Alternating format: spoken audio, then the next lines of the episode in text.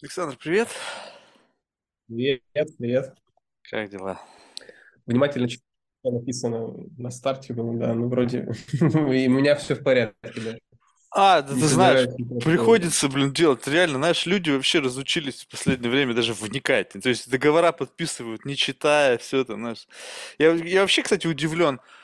Э, Ну, такой, знаешь, какая-то не то чтобы боль, я так, так себе предприниматель, знаешь. Ну, то есть у меня нету каких-то, знаешь, там, достижений по жизни. Но вот что я точно умею делать? Умею пользоваться календарем.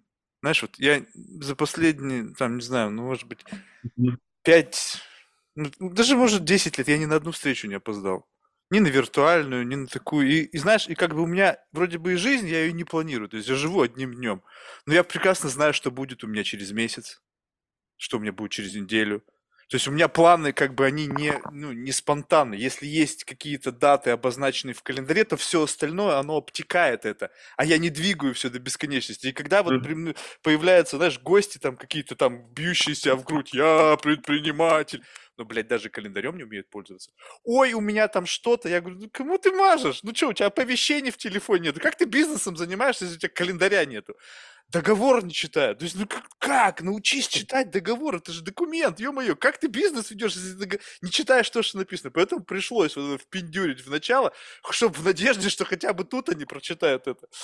Поэтому, знаешь, это вообще забавно, конечно. То есть вот как бы с одной стороны вроде бы все такие, знаешь, крутые предприниматели, а с другой стороны вос- основ не знают, понимаешь, основ какого-то бизнес-этикета, понимаешь? Научились там достигаторством заниматься, а бизнес-этикет не изучили. Поэтому, знаешь, ну не знаю, может быть, это, Да. кстати, не вопрос бизнес-этикета, может быть, это вопрос просто образования, может быть, в семье у них не заведено было. Знаешь, у меня отец был настолько педантичный, вернее, есть, просто сейчас уже, знаешь, как бы он педантичный там Мгм. в своем мирке. Раньше мне приходилось жестко, я лещей столько отхватил. Что это- Ну, понятно, вот. Ну, в общем, понял, что такая у тебя штука есть. Вот откуда ноги растут там. Понятно. Вот, слушай, ну, я вроде не опоздал. Нет, все, вовремя. все вовремя. Слушай, ну я читаю темы, ты, я так понимаю, это не ты их предложил, да? Это там у тебя команда пиара. И как всегда, наш пиар, области экспертизы Александр, стартапы, венчурные инвестиции, технологии, тейдж, Не, ну смотри, подожди, подожди, ну не так это все прям работает, так что да, пиар там скидывает, я прихожу, так, о чем будем говорить? Вот, а, то есть, в принципе, все равно плюс-минус понимаю, как бы, и темы, которые у тебя здесь есть, я плюснул их все, вот. Ну, Ну, смысле, Оля их делала, это правда, да. Не, ну э, Но я дав- просто- я понимаю, но вот э, это же как бы это твоя работа. Ну, а а есть что-то как бы вот твоя жизнь? Ну, то есть вот есть что-то, когда за предел... Потому что мне кажется, то о том, что тут написано, ты говоришь, наверное, в 99% случаев. Во всех этих там форумах, не знаю, там бизнес-комьюнити, нетворкинге. Мне кажется, об одном и том же. Есть что-то, что вот как бы за пределами. этого? Я понимаю, что это огромная часть твоей жизни, что это твое детище, ты его растишь, там куча проблем, куча всего-всего, что ну, блин, но это как раз-таки сейчас возможность, как бы, знаешь, отодвинуть это в сторону и сказать, слушай, а у меня еще есть и вот это. Есть жизнь, есть интерес какой-то, есть какие-то жизненные цели, устремления, желание жить и радоваться. Либо все, ты сказал, окей, пока молод, ложу там на алтарь там 10-15 лет своей жизни, буду там долбить это с утра до вечера, а там посмотрим. Может быть, там когда-то там будет экзит, либо там будет все уже там настолько что отрежиссировано, что там будут управленцы, и я тогда начну жить.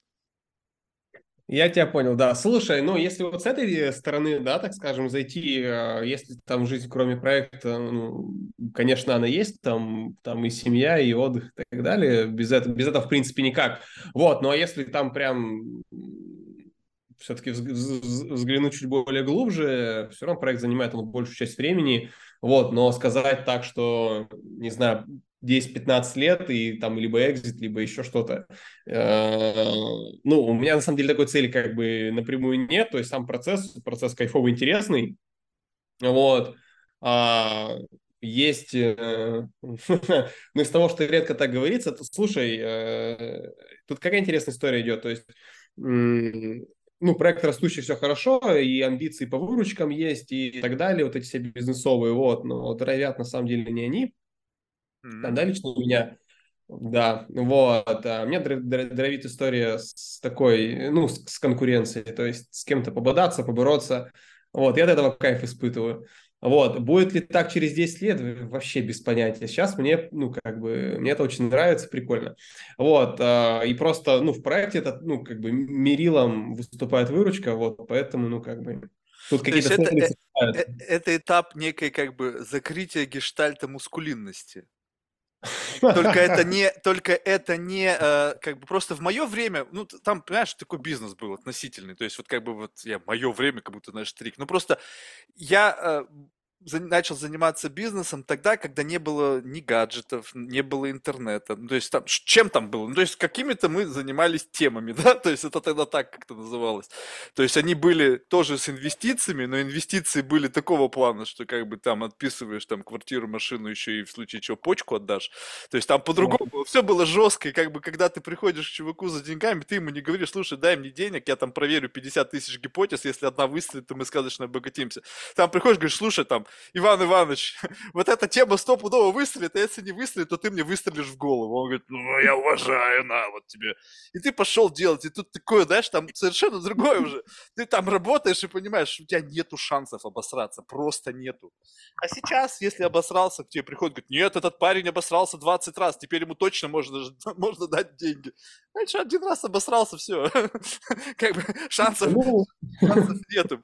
Поэтому, ты знаешь, как бы, и, и вот эти вот, как бы, мускулинности, там была она другого плана. Там действительно тоже это было. Просто сейчас я смотрю, как бы, борьба, она такая более, более на бизнесовых полях. То есть это такая конкуренция, это кто там большую долю рынка там отхватил, кто там больше выручку, у кого больше там клиентов и так далее. То есть я понимаю, как бы это, но это с этим связано? То есть это какое-то закрытие гештальта мускулинности, можно так сказать?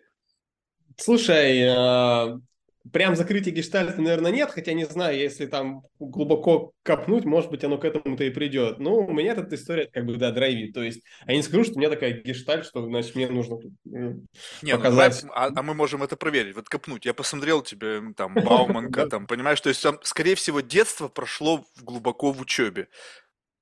Или было такое детство, как бы, ну, немножко wild? Слушай, детство кайфовое на самом деле было. Я в детстве много играл в GTA San Andreas, там такая, знаешь, это мультиплеер еще такая история. А, ну вот видишь, уже, вот уже, вот GTA, у меня GTA реальная была, знаешь, от мусоров, пьяный на машине, вот такое GTA. Не, у меня лайтовая, у меня лайтовая, да. А, ну вот. И с точки зрения учебы, не, ну, конечно, там, знаешь, типа старший класс, там, 10-11, там я прям, ну, увлекся. У нас школа офигенная была, это специализированный учебно-научный центр, при, там, при УРФУ, Уральский федеральный университет. Таких там школ 4 всего. Там МГУшная есть, Питерская и Новосибирская. Там вундеркинды одни, да, я так понимаю? Слушай, а не только одни вундеркинды, но ребята сильные тоже есть. То есть я учился с теми, кто мировые олимпиады по физике выигрывал, по информатике. Понятно. Там вообще мощные, мощные ребята, и ну, и там прям классно было. Но, но знаешь, там как бы такое задротство в учебе, оно с большим позитивом проходило. То есть это очень такое приятное времяпрепровождение было. Ну, там, и спорт был, и куча всего было там прям. Вот, а, но тогда учеба действительно я там прям погрузился хорошо, вот, а до Сунца, да, до этой школы, а, Слушай, обычная школа, все домашки за 30 минут сделал там как Не, ну до 10 класса это, мне кажется, вообще, то есть там еще, мне кажется, сознание не включено. То есть я думаю, что сейчас встречаешься многих ну, парней, там, которым там около 30 или чуть выше 30, я смотрю, у некоторых до сих пор сознание это не включилось. У меня недавно был разговор, говорит, чувак, ты знаешь, говорит, ну там, как бы, причем, знаешь, очень любопытно, у меня был один в подкасте, товарищ, он, значит, рассказывал о том, как он, как бы, его переход вот от родительского крыла в самостоятельную жизнь, да, то есть, как бы, вот, ну, вроде бы уже смотришь, мужик бородатый, как, ну, как, в смысле, из родительского крыла ты, как бы, почувствовал стресс от перехода, а, а другой, который ну, ну, недавно, э, там просто было, знаешь, как бы, как это сказать, э, такая обеспеченная семья, что ему как бы не приходилось вообще никогда ни о чем думать, и вот тут он однажды решил, что вроде как бы пора, и знаешь, что-то как бы ради понтов там что-то ляпнул однажды там за ужином, типа, я все сам. Ну, папа сказал, ну окей, сам, ну давай вперед. И как бы, знаешь, кредитки все, жик, я, я смотрю, там человек загибается, ну ладно, благо ему просто его комьюнити близких друзей не дают сдохнуть, ну потому что там как бы у всех денег до хрена, надо, тут один пару тысяч, другой пару тысяч, он как бы живет, но в целом, как бы, знаешь, жизнь, жизнь, вот это вот, как бы, ну, некий такой элемент взросления, он наступает в настоящее время, мне кажется, намного позднее, вот намного. Слушай, может быть, не знаю. У меня история, да, лично такая моя, она, это вот прям сколько лет, 17, 16-17 лет, это я просто в этот Сунс от родителей уехал, и все. Ну, в смысле, родители далеко, я здесь, как бы. Вот, и там как-то а, оно вот уже происходит, это взросление. Вот. Ну, еще, слушай, знаешь как, зависит, вот если про это да, говорить, э, и от самих людей, наверное, там как бы от, есть ребята, которые, не знаю, из регионов куда-нибудь поступают, едут и что-то там строят, взрослеют. Вот, есть те, у которых э, и так все ок, и им и не надо. Ну, круто, наверное, не знаю. Главное, у тебя как взросление проходило? Вот это был тяжелый момент? Была тревожность какая-то, еще что-то? Или ты просто как-то жил, и вот оно органически, ну, да, как-то пуповина сама по себе как бы отрезалась и а пуповина-то сама все отрезалась, вот, и через 4 года началась тревожность. Это, да, это типа третий, четвертый курс универа, когда ты понимаешь, типа, так, это, конечно, все прикольно, я тут и проект что-то делаю, и, э, не знаю, там в общаге живу, как бы, молодец, кажется. А что дальше? Вот, и тут начинается самое интересное.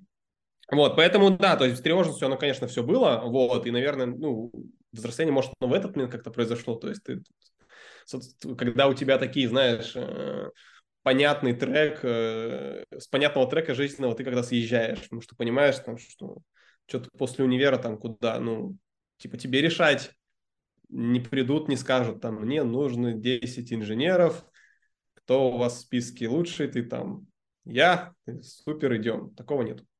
То есть э, то, то образование, которое ты получал, и просто видишь, я как бы, знаешь, ну, ну, я так почему-то мне кажется, что это звучит как-то очень пафосно, и к тому времени, когда ты заканчивал, наверное, уже был достаточно неплохой спрос на специалистов, ну, как бы начинающих там джуниор вот из подобных школ, нет?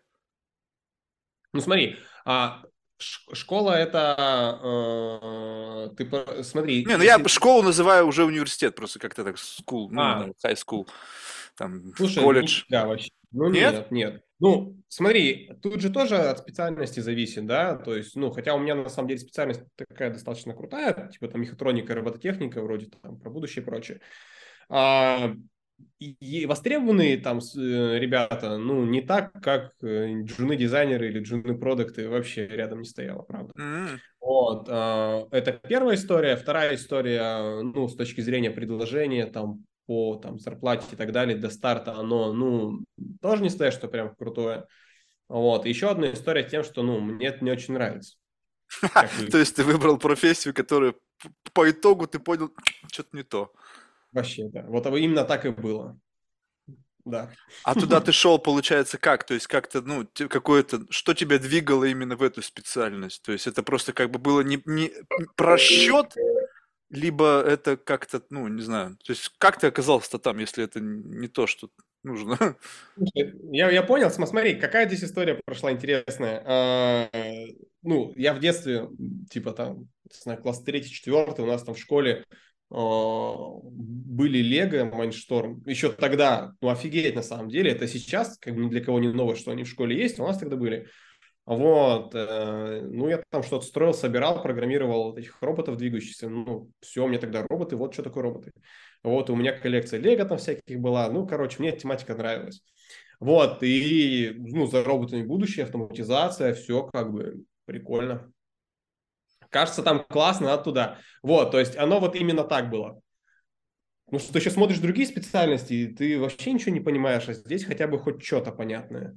Робототехника, строить роботов, все понятно там, не знаю, автоматизи... там, автоматизация, не знаю, там, там процессов на производстве чего ты думаешь, так, процессы на производстве, что там за процесс, что это такое-то хоть вообще, вообще непонятно, нафиг не хочу. Вот, а тут хоть что-то понятное было, как кажется, вот, и, и пошел. Выбор примерно так был сделан. Ну, то есть такое, знаешь, как бы, ну, как-то показалось, и, ну, окей, пойду. А выяснилось, что не то. Ну, ну, ну, получается, это разочарование, оно как-то совпало с, ну, как бы, каким выходом наружу некого предпринимательских амбиций? Ну, то есть ты, ты понял, что как бы продолжать по специальности вроде как бы неохота, может быть. И тут как бы родился некий альтернативный вариант. Ну окей, я вроде бы не, не на то учился, но пусть я буду это использовать, но и буду использовать некие внутренние какие-то предпринимательские амбиции. Смотри, там, там какая штука, да, получилась. А, был первый курс Бауманки, и ну, там, по программе образовательной он был, ну, было легче, чем в школе, вот серьезно. Вот. Это была а, школа для вундеркиндов, нужно, нужно учитывать. Хардкор был, да, да, сильный. Вот. А первый курс Бауманки, ну, как бы, мне было не очень сложно, классно, вот.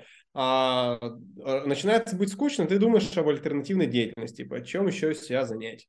Вот, и как-то познакомился я с э, одним хорошим товарищем, вот, и он говорит, слушай, давай э, будем автоматизировать тракторы. Прекрасно. Давай. Ну, что делать? Вот. Ну, такая нетривиальная, да, ты понимаешь? Вот лично для меня. То есть я, Нет, я, ну, я сам... всегда как бы пытаюсь вбросить вот себя в этот контекст, и я понимаю, что как бы со мной бы такое в жизни не могло произойти, в принципе, чтобы вдруг вокруг меня появился чувак, который предложил бы мне автоматизировать тракторы. Нет, ну тут смотри, тут тогда для контекста немного, то есть э, вот уч, учился, вот это был мой одногруппник, у него, значит, э, в семье есть агрохолдинги, на которых есть трактора и прочая история, а он там действительно робототехникой увлекается и понимал в ней сильно больше, чем я на этапе поступлений, вот. Он говорит, слушай, вот как бы, как-то мы с ним заобщались, он говорит, я вот сейчас тут проект как бы делаю, Э, присоединяйся, вот, будем сейчас, э, будем сейчас развиваться, вот, а, ну, для развития тоже нужны какие-то финансы. И тогда я, собственно, понял, что интересно было бы вот предпринимательскую часть в этом, этом робототехническом проекте как-то подреализовать. А, и мы тогда с ним, тогда был еще, он и сейчас на самом деле есть, это конкурс «Умник» называется, фонд содействия инновациям. Вот, и мы подались на этот э, грант, в общем, я там делал презентацию, питчил ее, и вот это реально я полтора месяца готовился к этим презентациям, чтобы прям вот четенько рассказать. А, слушай, это был на самом деле очень крутой результат, потому что, ну, участвовали там и студенты, аспиранты, это на ВМК МГУ это вообще мне проходило, а у меня у, у партнера в Академии наук. Ну, то есть там, типа, то есть нам 18 лет, 19. А, вот, и мы Э, в обоих выступлениях там берем там места победителей, нам дают по 400 тысяч, вот, мы такие, типа, вау, классно. Вот, и тогда как бы какая-то бизнесовая часть проснулась. Я такой, это как грант, это то есть без обязательств. Просто молочаги, вот вам по 400 кей. Да, да, вот он по 400 кей, вот, нужно там через два года э, какие-то отчеты сделать. Э, а, то есть все равно обязательства были, то есть это как грант, который вас обязывал сделать какую-то бумажную работу. А, с точки зрения обязательств, да. Ну, плюс там, не знаю, программу для ЭВМ зарегистрировать и еще что-то такое. Вот, то есть он, ну, это такой, да, вот больше в то, как ты сказал. То сейчас это прям более жестко все идет. Вот тогда это было чуть ли не первый или второй год, когда этот конкурс появился, и вот мы такие, типа, ура, получилось. Вот, а, вот это тогда первое у меня проснулось. То есть тут уже, знаешь, как-то робототехника и какое-то предпринимательство. Вот, прикольно. Ну, дальше мы пилили, делали, а, разошлись в а, подходах, виженах, вот, а, ну, и как бы делал я еще какие-то там технические штуки в рамках универа, вот, но как-то предпринимательский вот этот вот не очень там длиной, длиной в год такой путь мне прям понравился. Вот, и, слушай, ну еще же в универе там книги всякие интересные читал. Что там, Киосаки какой-нибудь, это все начинается. А, Конечно. Слушай, ну вот ты знаешь, вот я честно тебе скажу, может быть, я поэтому не предприниматель, я всегда на эти книги смотрел, и их рекомендовать начали, ну это же, это же книга, когда ее первая редакция, она, по-моему, там, 80-х, да, готов, даже, может быть, раньше, да? Ну, Давно. я не помню. Ну, в общем, а, э, в тот момент это были действительно, причем у меня были разные слои, то есть те люди, которые вообще, в принципе, читали плохо. Ну, то есть у них было все, но они как бы плохо, в принципе, читали. И были те, которые были как предприниматели вот именно новой волны, которые действительно, они ездили уже, э, значит, туда куда-то за рубеж, читали западную литературу бизнесовую. И я всегда смотрел, и вот эта надпись, как там бедный папа, там богатый папа, я на это смотрю, я уже тогда у меня было, знаешь, внутреннее чутье, что это какая-то, это немножечко какая-то разводняк какой-то. Ну, то есть, как бы, я почему-то вот, э, это странно, то есть, может быть, это как бы, ну, в какой-то мере характеризует вот эту вот какую-то, знаешь, э, без царя в голове, вот эту вот натуру, как бы, отрицания авторитетов, и в какой-то мере это невежественность, я это признаю. Но мне всегда как бы тяжело это дается, когда вот я читаю чью-то книгу, и там такая типа инструкция. Делай, что как бы тебе сказано, и типа ты вылезешь в дамки. Не учитывается, что этот человек– это его жизненный путь. Ну, то есть, как бы представь себе, что вот то, что подходит тебе, учитывая твой бэкграунд, твои интеллектуальные способности, твое образование, воспитание, оно делает то, что ты делаешь, как бы эффективным для тебя. Взять и твою инструкцию, повесить на меня, где у меня процессор просто не дотягивает, ну потому что, блин, да то же самое, что там какую-то игру супер там какую-то там, э, которая требует больших ресурсов запустить там на Пентиуме втором, но он сдохнет просто. И поэтому, как бы читая эти книги, ты должен понимать, а ты насколько соответствуешь как бы вот начинке-то того, на куда это должно быть. Экз- экзоскелет, он надевается на что? И поэтому я к этой литературе отношусь как бы, знаешь, как бы так. Я понимаю, что там есть, наверное, какие-то мысли для рефлексии, там, на подумать, на как бы прикинуть, на себя навесить. Но я такой, знаешь, вот я как бы по жизни иду, наступая на грабли, причем почти каждый шаг это грабли, знаешь, как бы не, не то чтобы, знаешь, одна, другая. Но зато весь мой experience это мой. Вот как бы мой, и на сто процентов это не про меня, когда люди учатся на чужих ошибках. Все ошибки мои, абсолютно все. Слушай, ну, клево. Вот, ну, если говорить про эту, допустим, тот же Киосаки, мне чем он помог, он просто позволяет тебе немного помечтать. А, Вот, э, и все. И ты как бы уже знаешь, на себя особо опыт не применяешь, там, как бы тут богатый папа, бедный папа, в смысле, ну, у меня там один отец, и, и как бы к другу отца я не хожу. В общем, Другого папы нет. Я не знаю, каков бы был другой папа. Не, ну это такое ощущение, как тебе, наверное, обращение, как будущему отцу, понимаешь? То есть, мне кажется, месседж, что он вот такого плана был, что типа, а каким отцом станешь ты? Ты будешь бедным папой или богатым папой? И тебе сейчас решать, понимаешь? Месседж, мне кажется, там такой был. Слушай, ну, да, кстати, я вот что-то его тогда не уловил. Ну, в общем, мне было просто интересно читать, я просто понял, что есть какие-то люди, у которых, оказывается, есть деньги, они что-то с ними делают, и у них какой-то там, как бы, этот, э, не боятся предпринимать какие-то шаги, а, что-то строить компанию, такой, типа, ну, прикольно, мне вот образ понравился, который там описывается. А, плюс еще из похожего жанра там книги, я сейчас не помню на самом деле, какие они конкретно по названию, ну, что какой-то списочек был. Вот, это та штука, штука, которая позволяет как-то мечтать, вот, и ты уже в эту сторону просто начинаешь хотя бы смотреть, а дальше уже действительно, исходя из там своих скиллов и контекста, где ты находишься, ну, как туда двигаться, или не туда, ну, как бы, думая, что ты когда-то где-то там, может быть, будешь, ну, в общем, оно, наверное, про такое, то есть просто позволило немножечко заглянуть вперед и как бы ответить на все вопросы, как бы ну, классно, не классно, нравится, не нравится. Вот, мне как-то откликнулось, ну, возможно, это как повлияло, не знаю.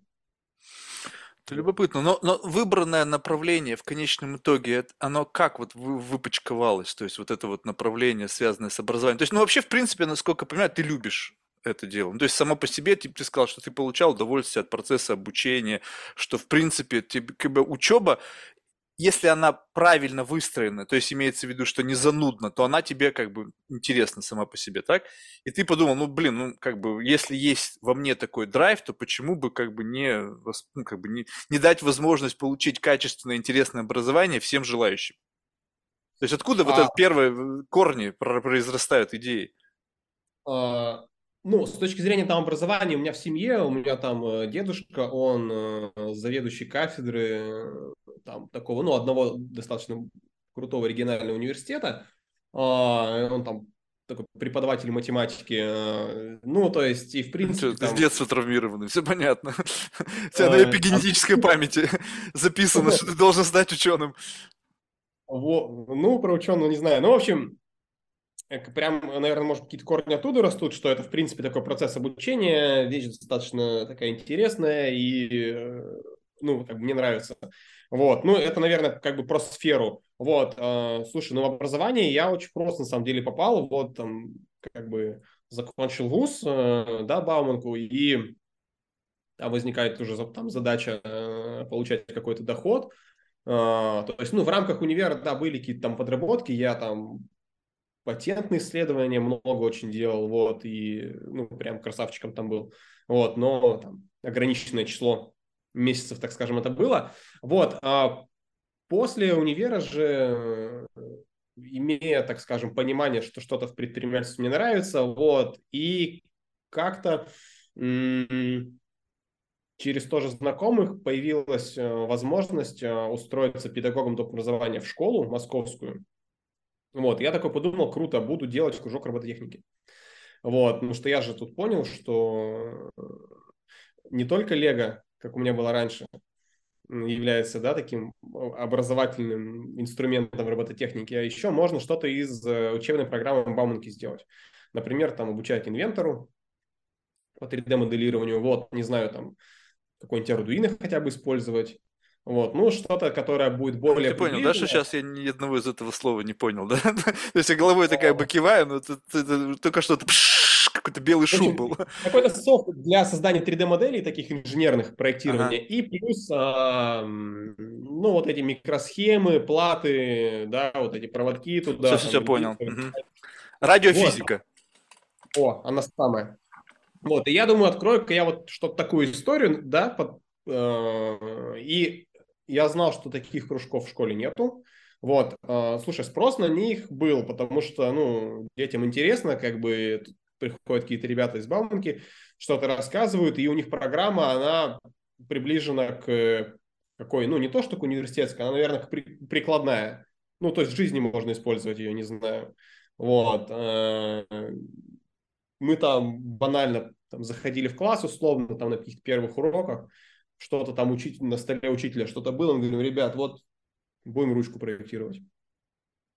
Ну, вот условно. То есть дети понимали, что, что, что они делают, они вот как бы этим пользуются и как-то к жизни относятся. Вот, и сам процесс этого там проектирования, создания чего-либо пропускали через себя и, и как бы делали какие-то выводы, нравится, не нравится. Вот, то есть это такая, ну, такой подход через практику к самоопределению, не знаю, можно наверное, так сказать. Вот, и вот это появился кружок, он назывался так же, как сейчас компания называется, вот, я там преподавал какое-то время, потом одногруппники мы там преподавали, вот, а я уже открывал несколько таких кружков, в общем, и тут вот оно вот пошло, на самом деле, то есть это вот какой-то А как вы переход. со школой договаривались? То есть школа была заинтересована в этом кружке и готова выделить какие-то было ресурсы на организацию этого кружка? Либо это было да. такое как бы... Или сами школьники платили?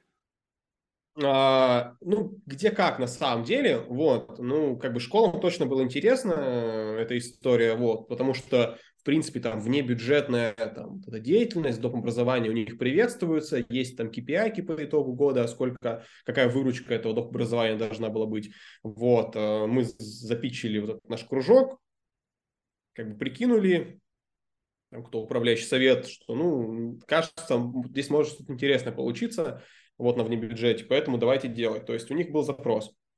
Это раз. И вторая история, а, почему, ну, у нас таких школ, на самом деле, запущено было 37 в офлайне тогда, и э, как бы почему они так охотно открывались, ну, всего школ в Москве на самом деле не так много, то есть там порядка 500 было уж тогда, там просто большое, ну, много объединений произошло, там это большие школы, там на тысячи человек.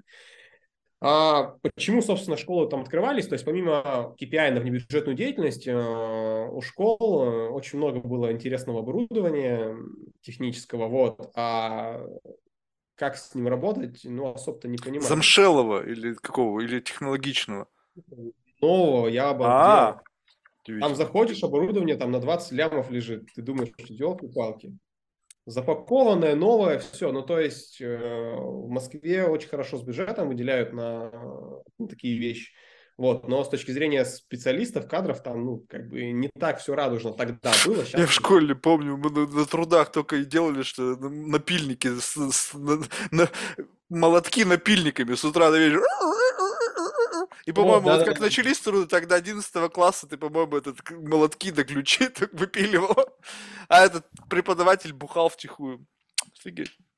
Ну, Да. в общем, сейчас... Я понимаю, откуда запрос на, на, на радиокружок. Когда вот все же действительно, это всегда было в детстве поинтересно повозиться, что-то, какие-то эксперименты поделать. Сколько раз меня в детстве током дернуло, это же ужас. Да. Ну, понятно. И потом, когда это стало развиваться, вы поняли, что, типа, блин, а нафига нам такой геморрой? Давайте сделаем все онлайн. Слушай, вообще не так. Нет?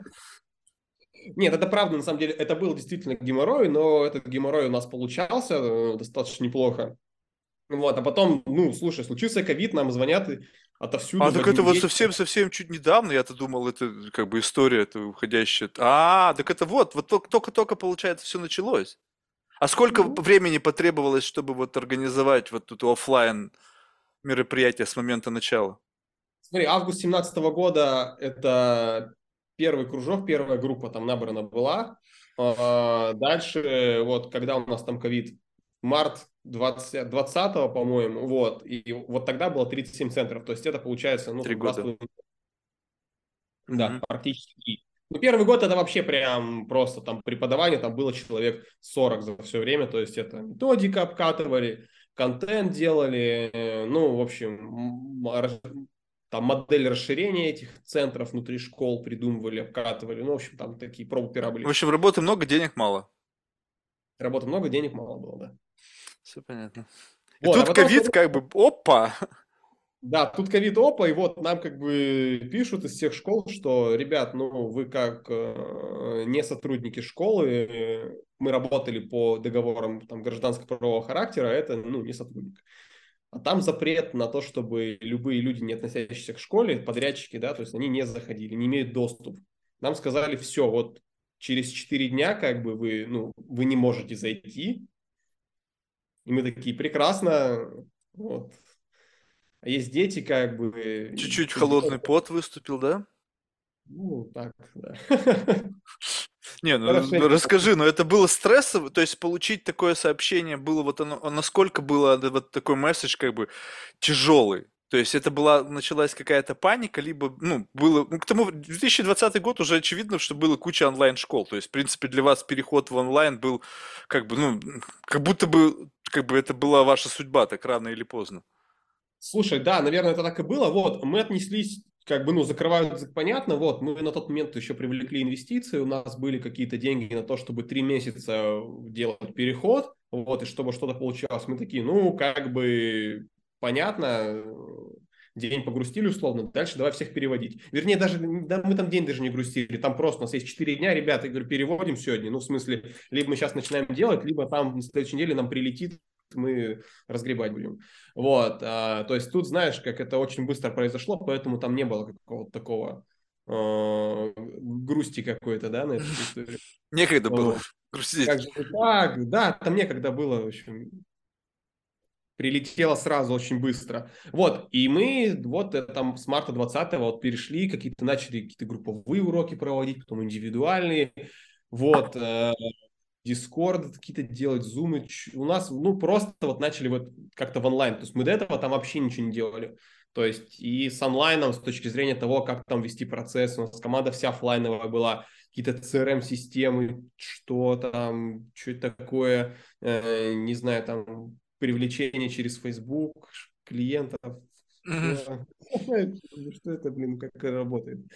Вот, ну, то есть Ну, это... Но на удивление ты как бы себя сейчас описываешь таким достаточно аналоговым. То есть я в этих словах слышу себя. То есть я-то вот как бы далек от всего. Ты вроде бы баумка, робототехника. Я думал, ты там компьютер можешь в уме собрать, разобрать программу, написать, там, не знаю, в космос запустить робота.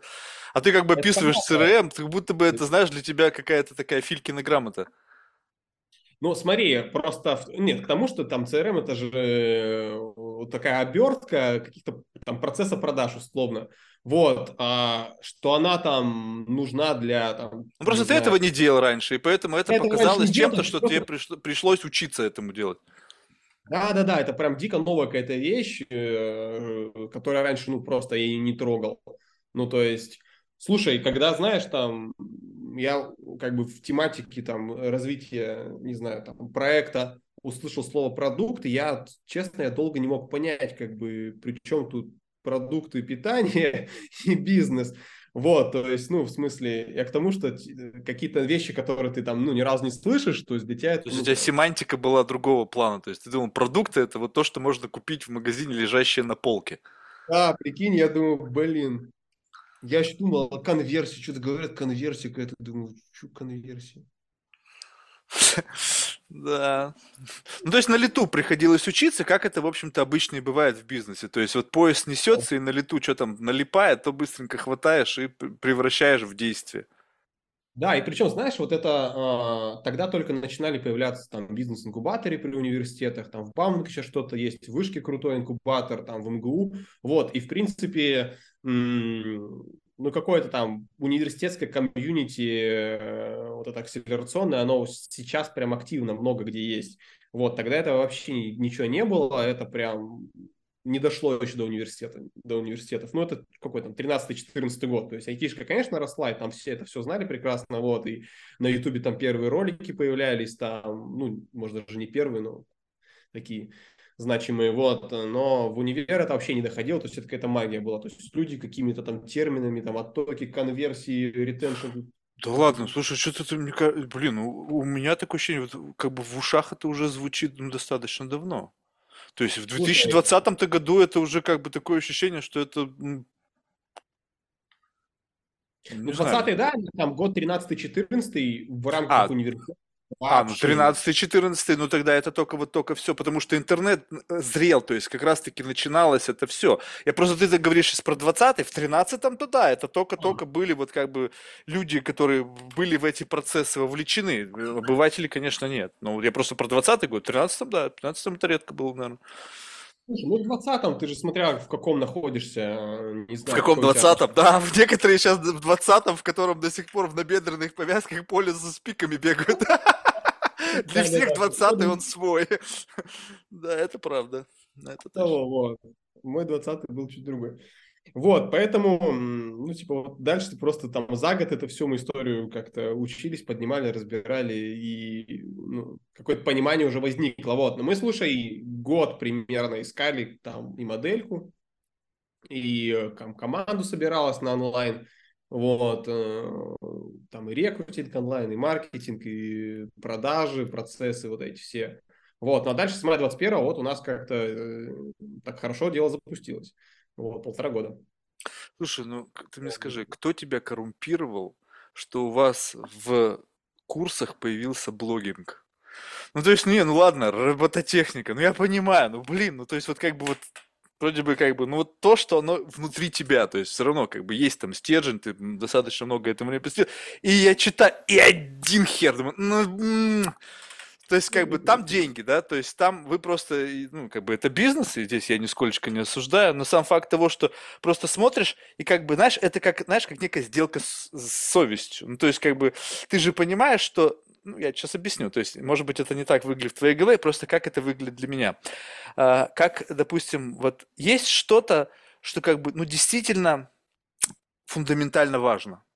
То есть фундаментально важно с точки зрения, вот как бы представь себе, что вот есть какая-то вот наука, и э, хоть и больно и тяжело, но ты становишься как бы вот остаешься в этом русле русле науки и профессионализма, э, как бы при, прикладных каких-то знаний, которые ну, делают из тебя там инженера, там, не знаю, еще чего-то. И есть такие как бы социальные какие-то темы, которые, ну, там, не знаю, блогинг, там, менторство, там, коучинг, вот это все, ну, все, чему вот какого-то такого, типа, тоже какой-то крафт, его можно так назвать, но он такой какой-то, как бы не, как будто бы не имеющий под собой вообще ничего. То есть это такая гидропоника, она растет в водичке, водичка постоянно меняется, там тренды меняются, и, в общем-то, что-то там растет, но, по сути, укоренения не происходит никакого. То есть завтра что-то изменится, и все эти блогеры, они будут, не знаю, там, на... пойдут зарабатывать, блин, обычные деньги.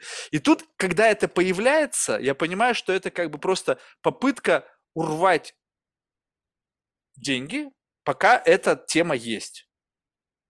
Либо это как-то по-другому у тебя рационализируется? Не, вообще по-другому. Смотри, а, давай тогда чуть про блогинг расскажу. В нашем, давай, давай. Как, что у нас там внутри идет? А помимо истории, связанных там с контентом, да, со сценариями, есть история, связанная с монтажом, с записью звука, ну вот там какие-то хардовые такие истории. А, эти вещи ты можешь применять, ну, как бы много где, не обязательно быть блогером, вот. А, ну, то есть на всякий случай, как вот в поход в рюкзак там забрасываешь спички, компасы, как бы блогинг теперь для будущего, типа, пригодится. Внутри блогинга, да, есть какие-то определенные харды, которые могут пригодиться для будущего, в том числе там выступления, там какая-то, ну, с точки зрения речи э, и всякие вещи. Вот. А при этом смотри, какая история, как блогинг, да, допустим, появился. Работая в школах, мы начинали, да, с одного направления, это была робототехника. Вот, но у кружка этого нашего был большой отток, потому что, ну, что-то как выяснилось, лего собирать это одно, это весело, прикольно, классно, вот, а когда тут э, что-то реально надо делать такое, а тебе оно не нравится, ну, два месяца там прям многие уходили.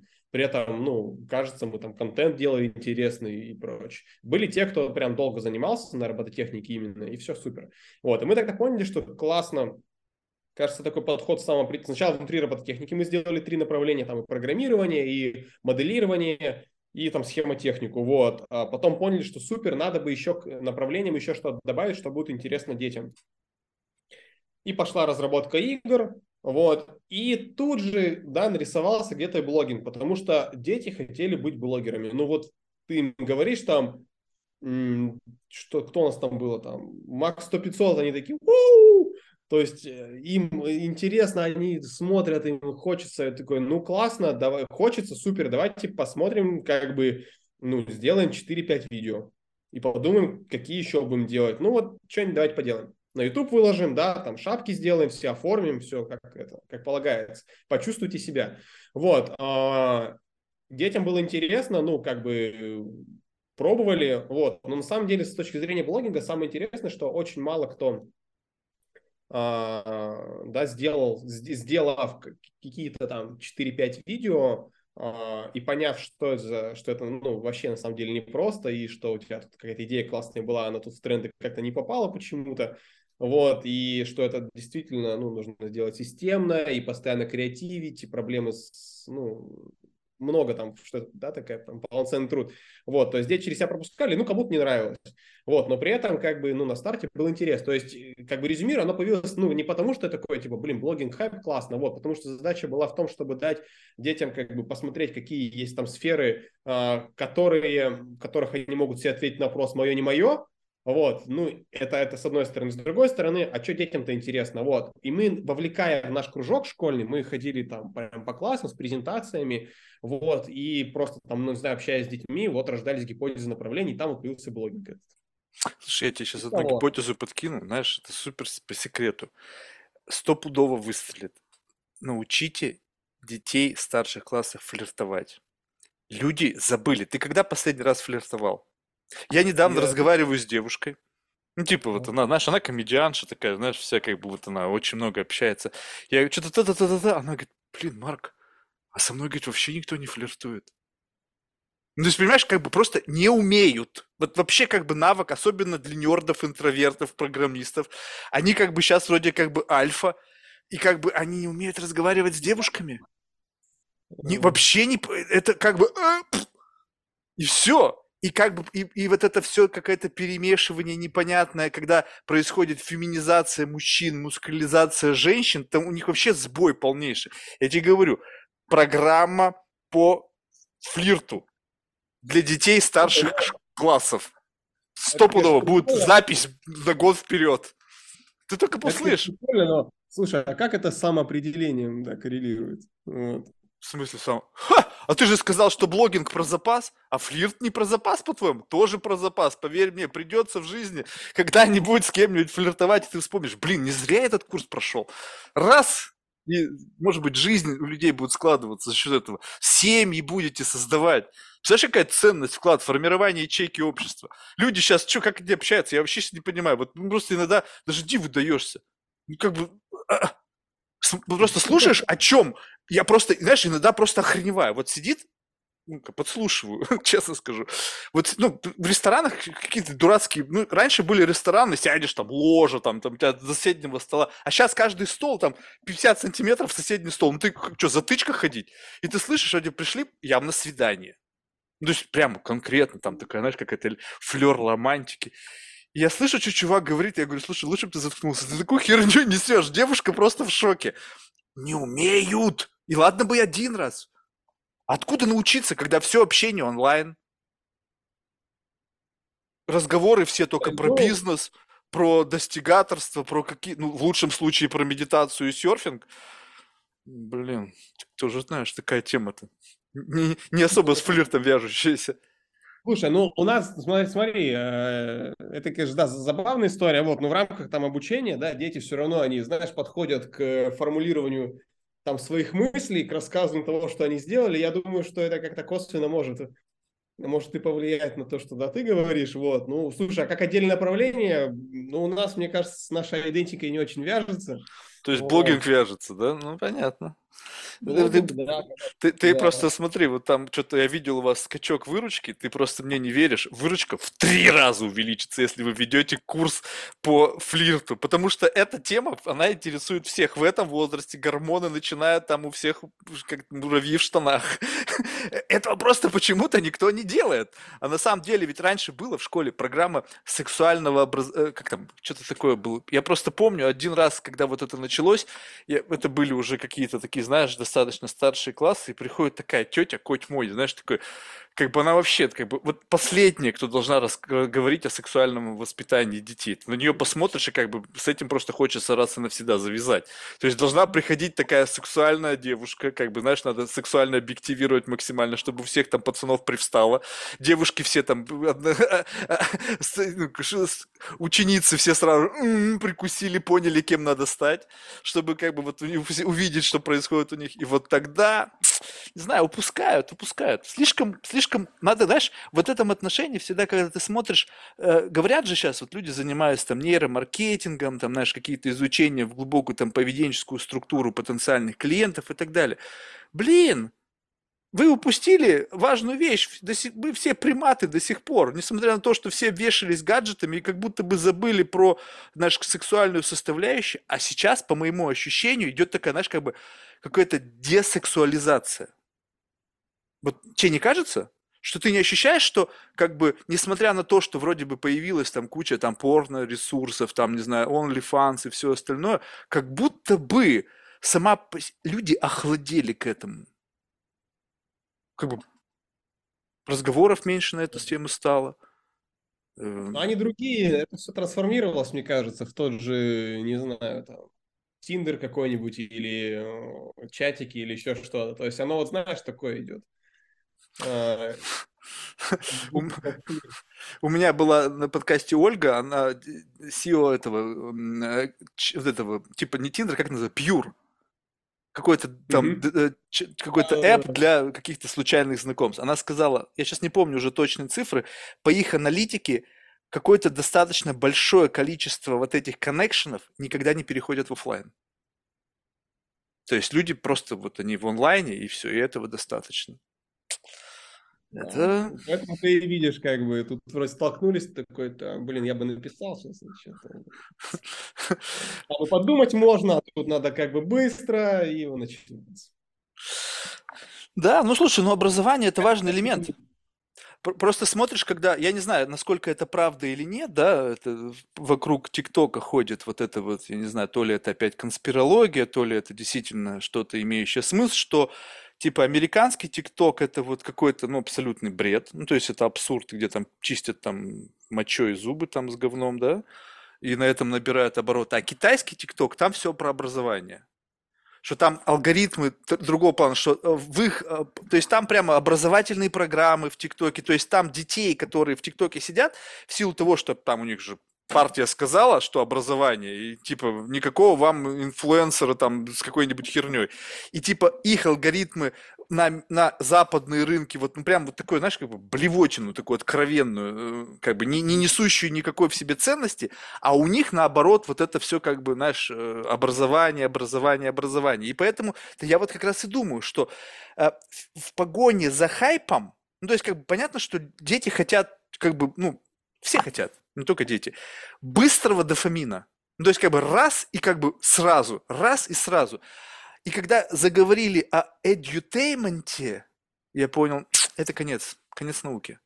Ну, то есть, когда передо мной сидит профессор, седина бороду без ребро, и говорит, что ему приходится теперь лекционный материал дробить на какие-то составляющие там по 15 минут, поскольку attention span, как бы он сократился.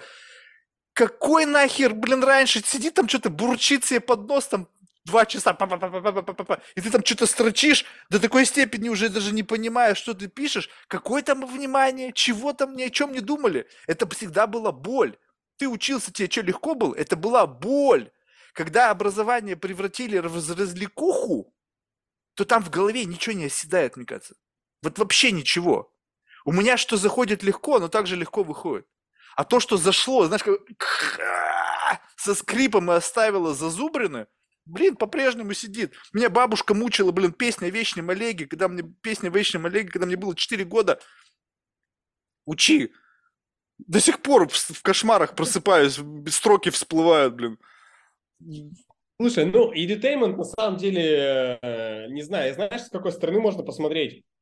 Не знаю, вот был у тебя в школе какой-нибудь э, такой препод или в универе, не знаю, учитель, как правильно, вот который молодой, классный, что-то он как-то подходил вот с edutainment к обучению. Учитель по химии, он был явно нетрадиционной ориентации. Почему? Какой же там был edutainment? Ну, он сам по себе был как edutainment, потому что, понимаешь, он был такой, как бы, знаешь, такой очень, то есть, возможно, он просто такой, есть мужчины же такие, как бы, очень феминистичные такие, знаешь, как бы кокетливые, э, такие очень, очень педантичные. И вот его вся манера поведения была вот такая, и он был просто сам по себе смешон, и он инкорпорировал в процесс образования себя, вот свою индивидуальность. И поэтому было прикольно ходить на его уроки не потому, что, как бы, ну, он там нетрадиционная ориентация, а потому что это отличалось. Ну, что у нас была, допустим, ну, как бы меня, во-первых, то есть, надо правильно понимать, у меня была жесткая дислексия в детстве.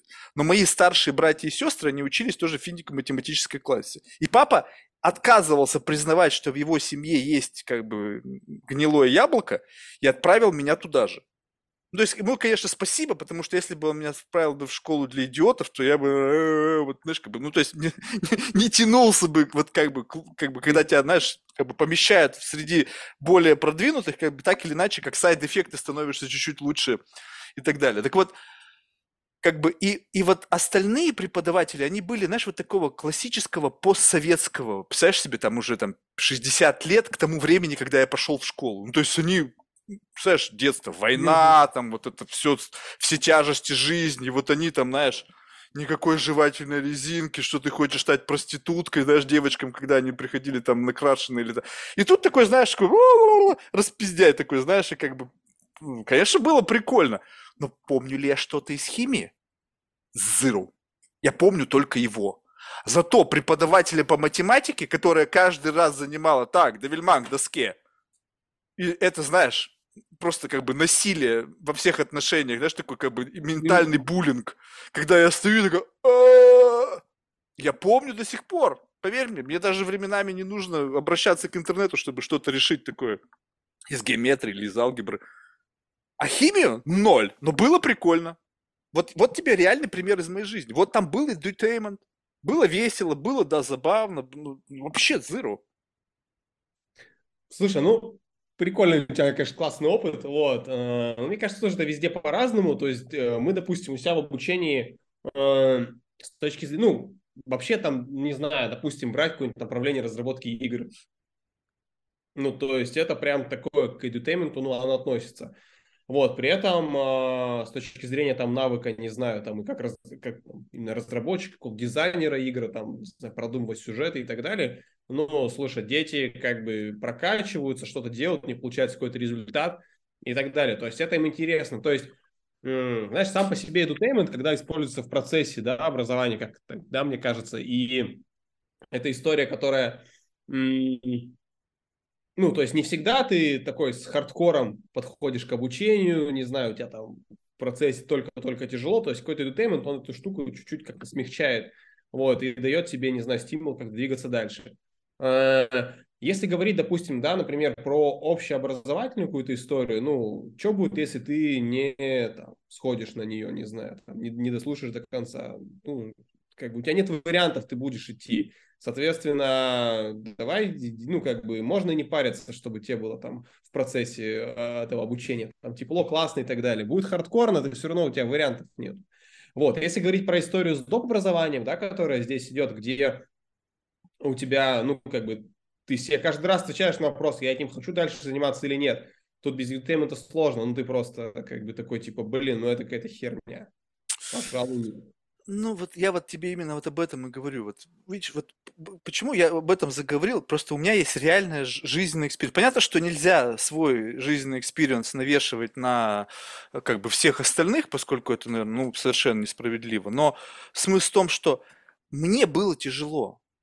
Но именно потому, что мне было тяжело, больно, стыдно, хоть что-то в голове осталось.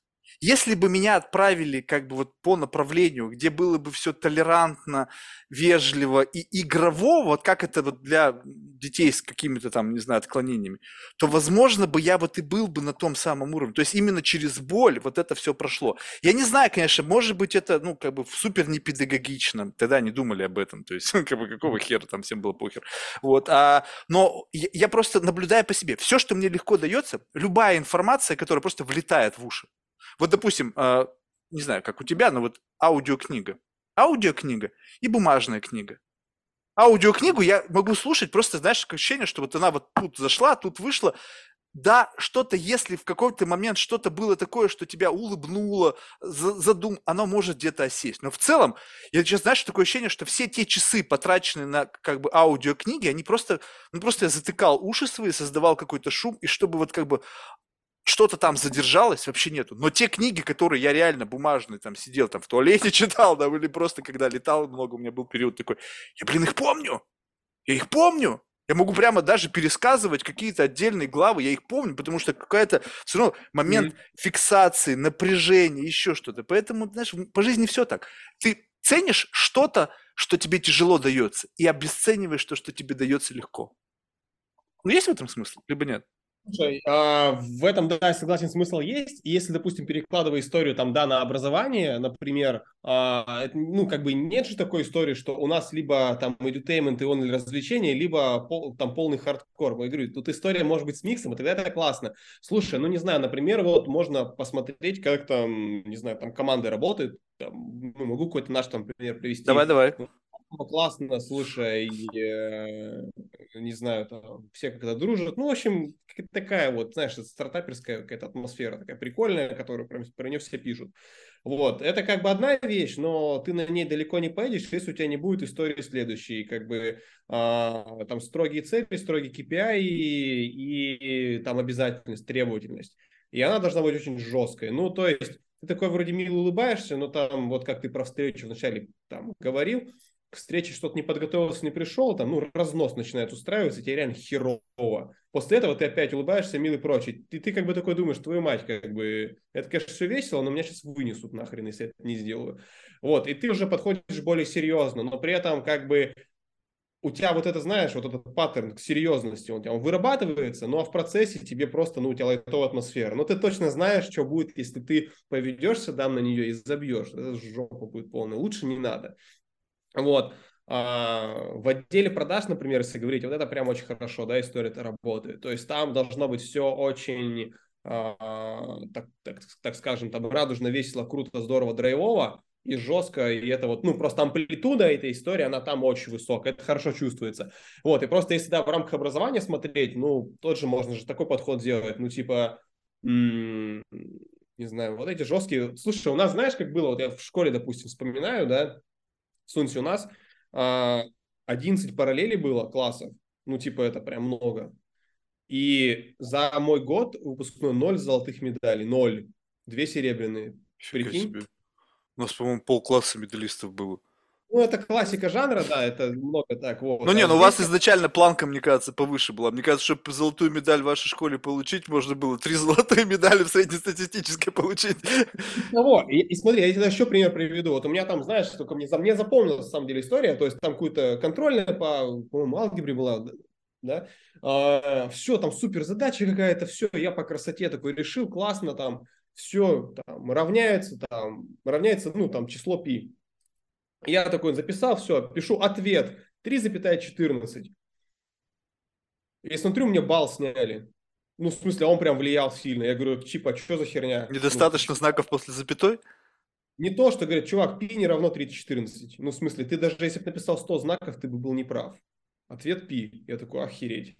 И оно вот, ну это жестко, блин. Ну, Не, типа, ну это, наверное, такой как бы очень высокий уровень. Ну, ну да, ну, я вот, понял. когда вот оно, понимаешь, но при этом в процессе обучения у нас, э, слушай, ну а столько приколов там было вообще. Вот у нас учитель математики Александр Миронович, блин, ну это красавец. Он какие-то истории рассказывал, как он служил что-то где-то, что мы там не вытворяли. Ну, в общем, оно, знаешь, оно вот как-то прикольно было. Но ты вроде, если в этом как бы начинаешь по течению плыть и тут чуть забываешься, тебе долбанут один раз. Я помню. Весь Слушай, а у нас знаешь, какая херня была? Мне снижали оценку, и как бы всегда было, э, ну, в моем личном случае, у меня и по жизни так до сих пор осталось. То есть есть, возможно, короткий путь, но я иду, знаешь, долгим путем. И мне всегда писала преподаватель математики. Три, потому что нерационально. То есть ответ правильный, но решение нерациональное. Все. Ну, Как бы, ну, то есть, э, а какая разница? Какого хера тебе? Вот, ну ж правильно, правильно. Ну, я, да, там прилепил корове телегу еще, там на телегу посадил чувака, чувак с баяном. Ну, в принципе-то ведь все верно. То есть, нет, нерационально. Поэтому, ты знаешь, Я это... такие истории не терплю вообще. У меня дико горело. Ну, в смысле... А, а, хорошо, а что в условиях стояло ограничение, что должно быть рационально, если Это- критерий рациональности... Да, но это, что? знаешь, это вот как бы вот это вот как раз-таки тебя учит, то есть как бы представь себе, вот это же, кстати, ну, это сейчас без относительно к этому конкретному примеру, есть некий, ты как бы level, ну, то есть как бы level, ну, он во всем есть, то есть некий уровень там педантичности, не знаю, там вежливости, целеустремленности и так далее. И есть как бы just enough, как бы вот уровень just enough. То есть ты на этом уровне, в принципе, можешь прожить всю жизнь, и у тебя все будет нормально, у тебя будет замечательная семья, у тебя будут замечательные дети, у тебя будут хорошие друзья, нормальная работа, нормальная жизнь. Как бы just enough. А теперь представь себе, что когда ты знаешь, что этот как бы just enough, это некое такое, знаешь, как бы в твоей системе координат это такая посредственность. И тебя как бы приучают, что, слушай, друг, ну вот ты можешь здесь оказаться, и этого будет достаточно. Это правильно? То есть правильный ответ, да, правильно. Но если ты чуть-чуть как бы сделаешь некий пуш и сам себя как бы напряжешь, то ты проявишь, как это сказать, м, как же это, как она говорила это, слово такое, знаешь,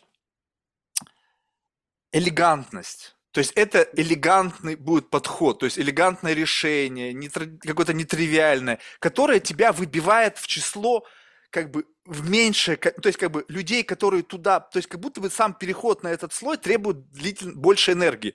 То есть если ты можешь сделать так, и это just enough, то для того, чтобы сделать это рационально, тебе нужно потратить больше энергии. Больше энергии, значит, тебе нужно больше внимания, больше чего-то, что тебя характеризует как меньшинство, и, как правило, это меньшинство добивается большего. И вот если как это как урок брать, то есть уходящий вот этот смысл вот этих надписей, тогда я понимаю как бы эти- эту глубину этой мысли. Как бы вот это такой, Да, перфекционизм во всем. На самом деле очень крутое качество, когда, ну, люди могут включать голову и копать глубоко. Вот, а не как-то на поверхность последовательно относиться. Это прям, да. Действительно, это меньшинство и очень сильно отличает от, от других. Слушай, ну вот, с точки зрения да, образования, как интересно. Да. Слушай, ну, я так понимаю, что как бы планы, они как бы такие наполеоновские, да, то есть захватить... Ну, слушай, ну а как... Слушай, мне объясни. Ну, я понимаю, конечно, что... э, тут, хотя не понимаю, но я как бы... Есть какое-то количество детей в возрасте там, ну, в том возрасте, в котором вы работаете, так? В этот самый момент, э, когда началась идея с, вот, с EdTech, да, то есть какое-то количество людей, больших и малых, впрыгнули в эту тему. И что? То есть произошло уже разделение, то есть по сути всех детей разобрали. Сейчас кто-то где-то, либо есть вакантное количество детей, которые нигде. И сейчас ведется борьба за, эти, за этих детей, которые пока не получают доп. образования через интернет, и вот это ваше поле битвы, поле брани. Ну, смотри, у нас как бы там, в детском сегменте, э, в таком подростковом, даже предподростковом, а, там с точки зрения клиент, клиент – это семья, э, это ну, ребенок, родители, родители, возможно, бабушки, дедушки. Короче, это вообще в конкретном каждом случае определенный набор людей, у них там между собой своя какая-то коммуникация, у всех свои цели, желания, потребности и прочая история. Вот, это очень важно учитывать, то есть как бы, ну, и клиент это, ну, типа, не какой-то один человек, нифига нет. Вот, это семья. И теперь смотрим следующую историю, что как бы сейчас в рамках там подростков и детей, а, там делая рекламу на них, там конкурируя, ну не знаю, там за внимание с какими-то развлекательными историями, втягивая их в образование, ну слушай, это тяжелая прям задача. То есть вот с ЕГЭ еще начинает получаться, то есть там ребята, которые делают курсы ЕГЭ, они вовлекают там к в продукт через э, маркетинг на детскую аудиторию. Прикольно. У нас вообще нет. Ну, то есть там, ну, мы не можем, по крайней мере, лично мы, да, не, у нас не получается. Но я, честно, не знаю кейсов, которые массово масштабно так могут делать. То есть вовлечение идет через родителя. Вот. И, соответственно, родитель, он же тоже должен как-то понять, что, во-первых, ему это ребенок, то есть ребенку это может быть интересно, это определенный уровень коммуникации с ним должен быть. Ребенок открыт к родителю должен быть. Это вообще, ну, типа, в подростковом возрасте нечастая история. Когда нормально? Типа, что, что, что? Ну, вот он так. Типа, а что он там как бы хочет сделать? какую-то, не знаю, там, клевую игру, там, залить на сервак, с друзьями поиграть. Ну, какой, ну, современный родитель этого может, да, там, пообщаться на такие темы. Ну, а как бы, да, то есть не каждый далеко это сможет. То есть мало того, что родителю это нужно, да, как понимать запрос ребенка. Вторая история, родителю нужно, как бы, да, на которого ты там таргетируешься, так скажем, да, или рекламу показываешь. Ему нужно понимать, что эта тематика вся востребована, вот, и это тоже как бы рынок такой, ну, осознание. Ну, а что, я не понимаю, в вашем возрасте это родители сами еще, блин, молодые. Ну, то есть сколько у вас верхняя планка? Вернее, нижняя планка? Ну, смотри, нет, прям если брать какую-то медианную, например, историю, то есть это 40. 40 возраст родителей? Да, возраст 40 родителей. Да. А, ну да, чуть-чуть, может быть, есть как бы ретроградные в этом числе. Вот, вот, вот. Вот, и, соответственно, то есть, с одной стороны, то есть тут, да, уже две компоненты. То есть ему нужно с ребенком классный коннект иметь, чтобы понимать, что у него есть запрос. Вторая история, ему нужно родителю понимать, что этот запрос на самом деле для будущего будет классный, суперский и прочая история. Вот, и в этот момент как бы еще как бы родитель в той уровне коммуникации с ребенком должен быть, чтобы сказать, я тебе записал на пробный урок вот такую-то штуку, донести до него, чтобы ребенок сказал, типа, да, пойдем, я выделю час времени, мне интересно. Ну, то есть, а, таких много на самом деле, вот, и пока как бы, ну, здесь еще рынок там достаточно такой большой на самом деле идет, вот, ну и плюс ко всему, знаешь, как бы у нас, э, да, чем отличаемся мы там от конкурентов, да, мы как-то а, хотим, чтобы дети там как-то самоопределились, нашли ту сферу, которая им интересна будет, сделали это до вуза, вот, э, чтобы не было там ожидания реальности, там вуз не равняется карьера, там через что проходило, там я через это проходил, там, ну и мое поколение очень много через это проходили. Вот, и самое, что интересно, что у нашего поколения сейчас начинают появляться дети, они начинают потихоньку подрастать. Вот, и это прям, ну, э, рынок еще очень, ну, как бы с точки зрения роста объемов, это еще, ну, я, я думаю, что он будет еще расти достаточно хорошо. Вот, то есть это с одной стороны, но с другой стороны, э, как бы конкурирование с текущими игроками, безусловно, оно тоже идет. А, тут есть, ну, несколько, да, направлений. То есть в обучении детей есть онлайн история, есть офлайн история. Офлайн история, она, блин, прикольная, потому что там вот этот entertainment есть, когда, знаешь, между занятиями пьют чай с печеньками, и ты, в принципе, как бы хочешь учить программирование, только чтобы чай попить. Реально такие. Блин, ну у тебя всегда такие дети, реально. Мы на переменах, блин, курили, блин, за, за, за школой. То есть, как бы, знаешь, я как бы, может быть, знаешь, вот это вот ощущение, что сейчас реально нету вот того, чего я описываю, то есть, как бы дети на переменах там, то есть, как будто бы я живу в воспоминаниях о совершенно другой реальности. Что не осталось, как бы, не у благополучных школ, да, блин, мне кажется, полно в Москве да, должно быть. Нет, это все есть, как бы, ну, типа... То есть, это не ваша целевая аудитория? Нет, почему? Вообще нет, это да, тоже целевая аудитория, вообще без проблем. Слушай, ну, ребенок ходит, там, не знаю, курит после школы в гаражи, ну, и что, как бы, мне какая разница? Ну, в смысле, ему интересно, он там что-то делает в айтишке, прикольно, давай. Ну, Типа, нет, такие тоже дети есть, слушай, ну, как бы, все, все окей в этом плане. Вот, но я просто к тому, что в офлайне, во-первых, смотри, э, как правило, сегмент, который посещает в офлайне детское программирование, м- но он еще курить, наверное, не пробовал, хотя черт его знает, конечно, вот, там все-таки там дети лет 10-11. А, нет, ну здесь понятно. Что, ну, я просто, почему-то вот. у меня в голове там что-то 14, уже как старшие классы, то есть... 14 в офлайн уже меньше ходят в такое, то есть они уже дальше больше про онлайн.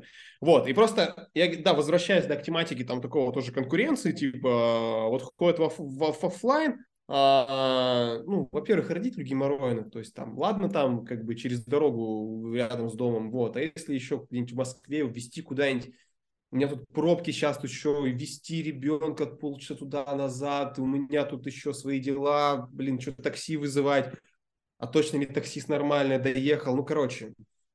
Вот там такая как бы еще история есть. Вот, и, еще и накладывается на то, что в офлайне там как бы такой entertainment идет, э, действительно развлекательный. Вот, а когда появляются, ну, как бы задачи на образовательные цели, то вот офлайн онлайн здесь эффективнее, значит, на самом деле идет, причем такой персонализированный в контексте ученика, вот это все. Вот, офлайн лишь дополняет. То есть здесь идет конкуренция перетягивания с офлайна сейчас. То есть это вот прям очень актуально сейчас становится, да, то есть как бы онлайн, вот он прям с ковида резко-резко появился, у офлайна отжал аудиторию. То есть это в этом плане идет конкуренция. Вот, на с онлайн-школами, слушай, ну, у нас там конкурирование идет как раз-таки за такое, не просто навык программирования, типа, а вот э, программирование для чего, как бы, как оно к тебе применяется, ну, как, как оно там, к рынку применяется. То есть как, там, истинный крафт, да. не просто какая-то теоретическая часть, а как, как крафт, то есть типа применительно к, чего, к чему-то конкретному, из чего ты впоследствии сможешь зарабатывать на, на жизнь. Причем, смотри, применимо не к чему-то конкретному, а к кому-то конкретному. Ну, смотри, там, не знаю, в курсе программирования, вот ты, не знаю, увлекаешься там футболом, и прикольно, когда ты, там, не знаю, и в else изучаешь, и программируешь а, изменение счета на табло, когда там, не знаю, кто-нибудь Роналду забил и прочее. Ну, типа, тебе, ты такой, вау, ну, то есть, мне интересно, я за это болею, прикольно, классно, и тут мне задание в контексте идет, вот. И если у меня там вообще эти футболом не увлекаюсь, мне такое задание не будет, мне что-нибудь другое будет. Вот, и оно вот, знаешь, как бы, э, оно ближе как-то становится, и вот, вот, вот, вот, этим, вот, вот этим прям отличаемся. Вот. То есть вы выхватываете такие какие-то базовые увлеченности, и под эти базовые увлеченности предлагаете какие-то конкретные use cases, которые как бы совмещают мой органический интерес и какой-то прикладной навык. Да, да, интересно. У нас, да, команда каздевщиков есть, называются они клиентские менеджеры. Они сильно в контексте ученика, сильно в контексте родителя, знают, как собаку зовут и так далее. Они очень хорошо понимают, что там происходит, потому что, да, как бы клиент это не ребенок или родители, это там комплекс людей, еще и связи между ними и так далее. Вот. Ну и да, с такой со связью с наставником, то есть там, что в контексте Слушай, это вообще даже прикол, я не помню, где-то это читал, либо где-то, или, может быть, я вообще это выдумал, знаешь, я часто у меня в голове такое бывает, я не помню, откуда это взялось, и поэтому это могло придуматься. Но, в общем, идея была такая, как бы в моих воспоминаниях это так, что якобы где-то я прочитал, что, значит, э, какая-то онлайн-школа, и одну девушку, которая была преподавателем, поймала, поймали на том, что она показывала сиськи. ну, этим малышам. Ну, то есть там, какие, я не знаю, какой-то возраст был. Ну, в общем, то ли ее подразвели, то ли она просто над ними снималась. Ну, короче, ее каким-то образом, видимо, поймали. Может быть, там, не знаю, мама там заходит и там... И там такой ученик, знаешь, сидящий, внимательно изучающий материал. Я думаю, блин, ну как бы вот это... Это все... И как бы, понимаешь, вот опять же, онлайн-образование, я думаю, что действительно оно ну, в какой-то мере, наверное, выместит э, офлайн образование, это совершенно точно, потому что помню рассуждение таких, знаешь, светил предпринимательства, каких-то гуру, э, которые говорили о том, что work from home это, знаешь, какая-то там херня, в общем, это не жизнеспособная, ну, то есть, как бы, ага. То есть, я, у меня, как, знаешь, у меня началось это органически. Я сломал ногу, Мгм. Давно это было еще, год 2000, там какой-то там 12 тогда еще столько Sky был или что-то, в общем-то, такое. И я просто реально не мог, ну, то есть что, на костылях буду прыгать, перелом был такой тяжелый, знаешь. И я как бы под этим предлогом как бы не стал ходить на встречи и просто стал всем назначать там онлайн-митинги, и у меня количество встреч просто увеличилось. Ну, то есть, представляешь себе, там из одного места в другое, там пока talk, в приемной посидеть, здрасте, до свидания, добраться до следующей. Короче, супер непродуктивно. Нога у меня уже зажила. Но я все, там еще последующие там несколько месяцев тряс костылями, говорил, слушай, ну ногу сломал, вот там туда-сюда. И потом просто как бы нахер забил на это все. И вот тогда люди говорили, где ваш офис, там, где то. Я говорю, какой нахер офис? Ну, то есть никакого офиса. Меня смотрели как на идиота. И вот бам, пришел ковид, все быстренько переобулись из позиции таких умных людей. Говорят, да, вот работа там из дома, там это эффективно. То есть, и так же самое сейчас представитель там Авелик School, там с большим эндаунтментом, там вот это всеми традициями укорененными, сегодня говорит, не-не-не-не-не, ну вот мы, мы это монстры такие, все-все-все. Я думаю, что пройдет еще лет 10. Как раз когда поколение детей, э, родителей, которых сейчас 20, то есть, то есть 10 лет в плюс, то есть это как раз-таки тем, которые родились в нулевых, да, у них Мгм. будут дети этого возраста, они закончат школу уже онлайн, и для них поступать оффлайн куда-то в колледж будет просто бредом. Сказать, какого хера? То есть, нафига мне это надо? И вот тут, мне кажется, это пошатнется. То есть, по сути, мир, мир изменится. Вопрос в другом, что во всем этом элементе образования, на мой взгляд, не хватает, как бы, знаешь, вот какого-то common sense. Ну, то есть, не то чтобы, вот как это модно говорить, там, критическое мышление, там, еще что-то, а просто я смотрю на то, как, как какие эм, тренды, какие, какие, ну, как, как люди сходят с ума, какие вот прямо вот это вот изменения какой-то социокультурной среды. И все это продиктовано вот этим стремительно меняющим ландшафтом вот этого медийного пространства. То есть там все, что угодно происходит очень быстро, эксперименты ранятся прямо на дню, там их множество. И вот если это все уйдет туда, то как бы, как будто бы вот какой-то важный элемент именно как бы сложных коммуникаций, ну, ну, равно в школе ты помнишь, какие-то сложные коммуникации были, там тебе есть какие-то люди, которые тебя булят, есть, которые тебе нравятся, то есть как-то сложно. Когда ты просто впрыгиваешь в образовательный процесс, ты впрыгнул, вынырнул, впрыгнул, вынырнул, у тебя все коммуникации транзакционные. То есть ты зашел, какая-то транзакция, вынырнул, зашел, и как бы ты выныриваешь из своего комфортного бабла, в котором ты защищен, у тебя там бабушка пирожки тебе принесла, пожарила, ты там ешь одновременно, папа, мама, safe environment, и ты впрыгиваешь куда-то, получаешь там то, ради чего ты пришел, запрыгиваешь обратно. Навыков социальной коммуникации zero. Ну, то есть как бы zero. И поэтому люди, они не узнают, как разговаривать, они, они меня даже последний раз говорят, что вот у тебя такой классный талант. Я говорю, какой то нахер талант? Так раньше все парни разговаривали во дворе. Как бы я еще был, знаешь, поверь мне, самым задротистым из тех, кто там так разговаривал. Никогда не был как бы центром притяжения в тусовке. И, и сейчас у меня появилась возможность этим выебываться. Почему? От с чего? Как это откуда появилось? Да потому что люди перестали общаться вживую. Транзакционные пере- переговоры, все эти комьюнити, там, комьюнити на комьюнити, бизнес-клуб на бизнес-клубе. Глубина погружения вот такусенькая. То есть вот just enough. Понимаешь? Just enough. Мне нужно о тебе знать just enough. Что написано у тебя в шапке в Инстаграме? Чем ты занимаешься? Опять же, без due diligence. Что ты там у тебя? Окей, красавчик. Там, сколько у тебя оборот компании? Там, 100 миллионов. Окей. Ты видел отчет? Ты видел налоговую декларацию? Нет. Откуда ты можешь знать? Потому что там какие-то он нанял пиар-агентства, ему написали, что ему там, он поднял раунд там 500 там, миллионов долларов там от кого-то. Ну окей. Вы видели эти деньги? Там деньги руки поменяли, либо это был коммитмент там на 100 лет, блин, когда люди там закоммитили, что они на протяжении 30 лет там будут ему платить, там непонятно там Понятно, да, да. ну, понимаешь, да? То есть, как бы, и мы живем в мире вот в какой-то, знаешь, такой нарнии. И если не будет реального, вот, как бы, реального оффлайна, то, мне кажется, навсегда сломается вот этот вот какой-то коммуникативный инструмент, когда людям некомфортно но они адаптируются к этому некомфорту и тем самым становятся более эффективными. Вот у тебя есть какие-то вот на это что-то опасения, ну, как бы с точки зрения, все-таки ты э, творишь будущее. Один из тех, кто сейчас меняет структуру образования, пока дополнительного в твоем случае, но в какой-то степени кто-то сейчас работает над обязательным образованием. Есть средние школы, он полностью онлайн. Слушай, э, интересно ты развернул на самом деле.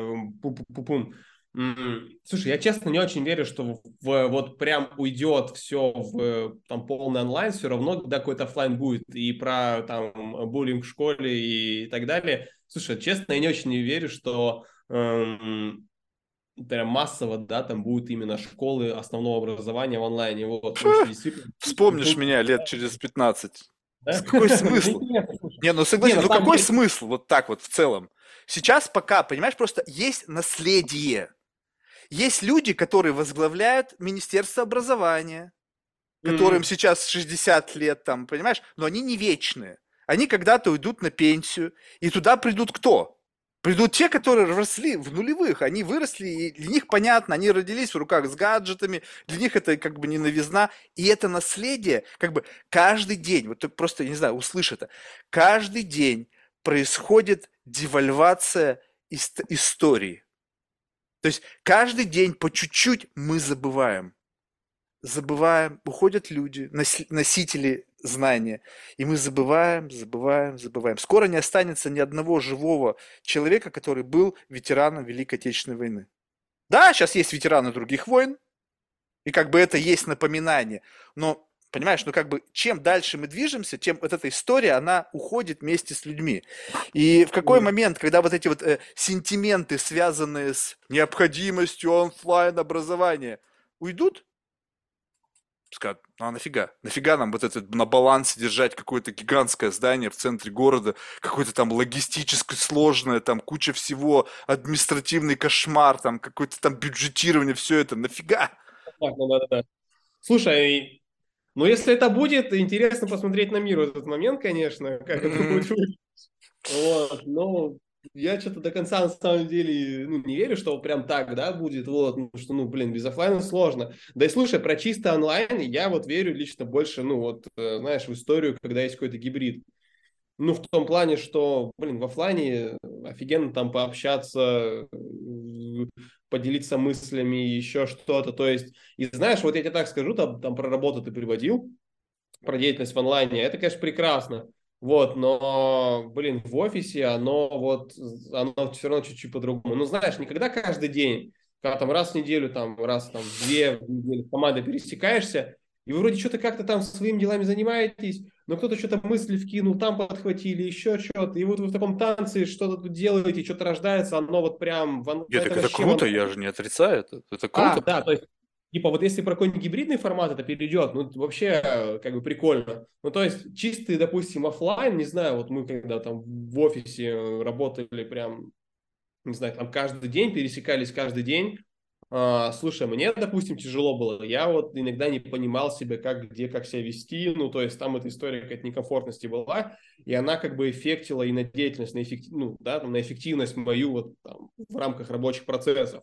Вот, это, конечно, да, когда там чистый онлайн идет, ну, в смысле, ты как бы, ладно, когда у тебя команда взбитая, вы там друг друга чувствуете, я не знаю, там, с символа, там, он точку тебе написал, ты понимаешь, что это значит, условно, да, то есть, э, а если вот такой истории нет, вот этой вот плотной коммуникации, ну, сильно тяжело все, сильно тяжелее идет.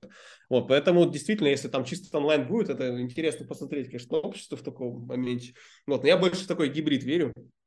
Ну, просто ты же понимаешь, кто этим процессом управляет. То есть есть, э, как бы, есть технологические гиганты, которые заинтересованы в том, чтобы все было. То есть они как бы сейчас кроптят. Ну, бедный Цукерберг, сколько он там миллиардов уже спалил на эти метаверсы все. Ведь это и есть попытка, типа, давайте мы сделаем полностью, перенесем как бы real life experience в, в онлайн, где вы можете там с учетом манипуляторов там и всего остального, я имею в виду, с какого-то там, то есть как бы имитировать все то же самое, чтобы механики добавить, чтобы там какая-то мелкая моторика, да, как это смешно звучит. Вот, ну то есть и у ребят есть деньги, о, молод, ему там под 40 там, да, то есть как бы, что, представляешь себе, у него еще впереди жизнь и миллиарды, и доверие инвесторов, и все остальное, э, в какой-то момент они это продавят, потому что, блин, ну, как бы они понимают, что есть как бы альтернатива, и есть денежки, которые уходят мимо кассы. Там вузы, гигантской стоимостью образования. Почему? Потому что эту огромную махину нужно содержать. Там Не, куча это понятно, да. профессоров. Они скажут, блин, дайте нам образование. Вот есть как бы этот, эм, как там, как, блин, постоянно забываю, ам- американский миллиардер, который там, значит, он все топит за там криптовалюты, один из самых богатых в криптовалюте. Который про... А, а еще для контекста, может, подскажу, это вспомню сам. У него, я не помню, короче, как его зовут, Майкл, Майкл, может быть. Короче, я не помню. У него есть университет, абсолютно бесплатный. То есть, как бы, абсолютно бесплатный, и, как бы, с его слов, я не знаю, я не вникал, но уровень преподавателей, который говорит, мои преподаватели из MIT, они записывают курс. То есть, как бы, логика такая, говорит, что, говорит, нужно? Если, говорит, один преподаватель записывает курс, и его можно показать миллиарду других людей. То есть, тебе не нужно миллиард преподавателей и миллиард студий, да, в которых там ау- ау- аудитории, где это будет происходить. Тебе нужно один и показать миллиарду. И по этому принципу строится его образование. Лучшие умы записывают какие-то материалы, да, там есть элемент обратной связи, чтобы, «А, я не понял. Ну, то есть вот для таких вот, да. То есть, но, Мгм. смысл, но смысл в том, что как бы он уже это делает и как бы делает это бесплатно. Он, меценат, просто он решил, что, блин, ценность образования это как бы важно. Но ты же понимаешь, когда речь идет, допустим, о образовании Гарварда и какое количество сейчас людей, там, students loan, и они всю жизнь, всю жизнь тащат за собой этот образовательный долг, а потом на пенсии их пенсионное отчисление забирает в счет долга по образованию. Ты понимаешь себе, что ты можешь обанкротиться, открыть компанию, получить инвестирование, обанкротить, и тебя признают банкротом, но ты не можешь признать банкротство, и тебе не отменят students loan. И Мгм. когда, и когда вот это спрос на образование, и как бы дорогое образование, там, в Elite School, там, который там просто не по карману многим, кто-то в один момент, те же самые, там, не знаю, там, Дорси или там кто там у нас, Social Justice Warriors, которые заработали там миллиарды свои, там, создавая какие-нибудь социальные сети, скажут, да мы, блин, сейчас построим онлайн-образование и всем дадим доступ. Ну, там будем на чем-то зарабатывать, там, на каких-то там membership fee, там, и там за счет большого количества людей они будут зарабатывать свои миллионы, там, попивать, там, блин, смузи где-нибудь там на Бали, и все. Эти штуки сдохнут просто, они не смогут существовать без вот, без вот такого потока. А по-прежнему что держит это? Держит это некая как бы теговость. Что ты закончил? Там, Гарвард, о, MIT, м, там, красавчик. А когда Мгм. уже сами же эти технологические гиганты говорят, слушай, ты какая нам нахер разница, что он там закончил? Если чувак классно пишет код, а он пишет его там с 6 лет, с утра до вечера, вот он задрот там сидел, и он, ему хлебом не корми, он будет с утра до вечера писать, да мне похер, закончил он Гарвард или нет. Слушай, ну смотри, вот у таких историй там же еще есть другая составляющая, это, ну, типа комьюнити, ну, просто престижно поступить в этот универ, просто потому что рядом будут те же ребята, которым престижно поступить в этот универ. Ну, в плане, да, там же воронка там большая, ну, в смысле, один из там скольки, я не знаю, там тысячи, десяти проходит. Вот, это как бы тоже на самом деле ценная такая достаточно штука. Это, Вот. это единственное, что сейчас, мне кажется, они продают. То, что там какое-то уникальное сообщество людей, которые изначально, это как, знаешь, такой некий club. Мы вот из пле- пле- привилегированного сообщества. То есть те, кто туда попали, получив стипендию в Вундеркинде, ну спасибо, но вы отдельно там живете. То есть вы в нашу там альфа, бета там не попадете Мгм. в этот, как там, фаторнити вот это вот. Мы там будем только дети там каких-то там, у кого папа там библиотекой называется, там у кого там папа там миллиардер. Для них это да, это как бы некая такая как бы среда обитания, которая потом и переходит, вот как бы некая клановость. Вот тот самый один процент, который владеет миром, он просто как бы постоянно обновляется, то есть они, это, потомки, как бы они туда же происходят. Да, это, это, это не, отъя- не отнять, но э, клубовая система, она существовала и как бы без э, как бы образования. Сейчас же посмотри, какое количество бизнес-сообществ открывается. По сути, они пытаются то же самое. То есть не Harvard Club, а там клуб какой-нибудь там рога и копыта. Ну, то есть, Мгм. какая разница? В этом же смысл объединить людей, э, которые считают, ну, по каким-то критериям, как там сказать, не знаю, там, э, операционной выручки, не знаю, там, э, объема компании. Вот и все. Вот то же самое критерий. То есть называется это Гарвард, либо это называется там какой-то клуб, там, не знаю, Рубена Варданяна. Ну, окей. Не знаю. Ну, по сути, да, слушай, ну, с точки зрения, там, не знаю, выпускников, вот тогда, э, ну, не знаю, мы, я, допустим, так вот, э, ну, типа, сп- спрашиваю, там, куда поступал человек. Ну, то есть не сказать, что это, типа, знаешь, там, он сказал, там, МФТИ, я такой, типа, ну, как бы, я тебя поздравляю, заходи на борт, вот, э, без вопросов, вот. А если там какой-нибудь Южноуральский государственный, я такой, ну, друг, что-то не, оби- не Не, ну ты у тебя ты, ты должен немножечко понять, что у тебя есть немножечко как бы искажение в эту сторону. То есть у тебя там потомственная семья, там дедушка у тебя там из академической среды. То есть у тебя есть на этом пунктик.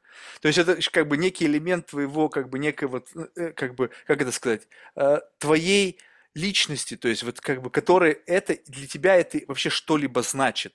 Понятно, что в принципе это действительно много значит. То есть человек, прошедший хороший какой-то вуз, это все равно как бы набор знаний, система ценностей, какая-то логика. Ну, в общем, там понятно, что даже если ты прошел это, то в голове что-то остается. То есть, как бы это без- несомнение. Но как будто бы мир меняется, понимаешь? Ты смотришь на это, и ты, я я иногда просто вот как бы диву даюсь. Ну, то есть, да, по-прежнему талантливые и гениальные люди, они пробиваются. Но ты посмотри, сколько пробивается всякого шлака как бы смотришь, блядь, ну как так? Ну, ну, ребята, ну объясните мне, ну какого хера там 50 миллионов подписчиков, на что вы подписались? Объясните мне, я искренне интересуюсь, я просто этого не вижу. И люди говорят, ты что, гонишь, что ли? Это же селебрити. Я говорю, и что? Этого достаточно? И эти люди влияют, ты представляешь себе, какая у них паства? И люди говорят, да нахер нам этот учиться, вот, вот, вот наше светило. Какой там Кулибин? Вот! Моргенштерн! И блогеры потом, И да? блогеры. Блогеры. И там, причем, насколько мне рассказали, он же был раньше блогером, то есть он блогер, трансформировавшийся из какого-то там исполнителя. Вот тебе Слушай, карьер. Я года полтора, нет, ну не полтора, два назад я прям посмотрел, что он делал, с чего начинал. Мне прям интересно было. Слушай, ну, так по моему мнению, слушай, он, ну, красавчик на самом деле. Ну, типа, это нужно... Это, конечно, ну, красавчик. Вопро- типа, воп- вопро- Вопрос, вопрос красавчик. Я просто... там, написания музыки, там, каких-то действительно, каких-то таких креативных историй. Да, но Ну, он это- становится менее красавчиком, когда ты понимаешь, что это enterprise. То есть, понимаешь, как бы, когда, когда ты берешь и как бы он один, и вот действительно красавчик, думаешь, «Пух». Но когда ты понимаешь, что там большая команда, там достаточно деньги инвестированы в это все, то есть понятно, что его не с улицы подобрали, то есть он уже проявлял какие-то э, как бы первые такие пред- предпосылки к тому, чтобы на него обратили внимание, безусловно. Но тут нужно быть немножечко трезвлее всегда, вот как бы нек- проявлять некую трезвость во всем. Вот когда ты смотришь там на всех этих там бизнес, инфобизнесменов, которые там говорят, что я заработал там такой. Чувак, enterprise, который ты возглавляешь, в котором работает 100 человек, имеет выручку вот такую. И как бы мы опять же говорим о выручке, не о чистой прибыли, и мы не видели твоей налоговой декларации. Все, что ты говоришь, да, это классно. Но вот когда как бы ты начинаешь как бы цинично ко всему относиться, вот ты знаешь, допустим, вот мне там рассказали про одного, значит, э, какого-то там российского инфобизнесмена. Ну, я не отрицаю, ну да, ну заработали, молодцы. Но когда как бы люди бросаются этими цифрами, знаешь, вот это вот просто такое ощущение, что мы живем в мире, где как будто бы люди теперь знают, что значит богатство. Потому что ты заходишь в Инстаграм, и тебе как бы показывают, что такое богатство. Но Мгм. они представления, блядь, не имеют, что это значит. То есть они думают, что богатство это когда ты там на гелике или там, не знаю, там на, на Роллс-Ройсе, там с тобой горячая там киска, и ты там где-то фотографируешься сидящим, особенно прикольно, когда фотографируется в private jet, такая, а там через смотришь через стекло сзади видно, что самолет на земле стоит, ну то есть там листва, зелень, ты как бы думаешь, что ты туда присел до взлета сфотографировался, а что уже накрыли? То есть обычно же как бы, ну, после взлета, то есть все, ну, то есть как бы, ну, ну, кому ты, кому ты мажешь? Ну, если, ну, что ну, да, ну, ты, не знаю, ну, даже если ты летаешь private джетами, сейчас, пожалуйста, всякие эпы типа Uber, типа для самолетов, где ты можешь покупить там, знаешь, эм, фрилекс, да, или как там, и, и лететь там относительно за недорогие деньги. Но это все не богатство. Богатство – это когда ты гелик можешь сжигать утром просто ради развлечения каждый день.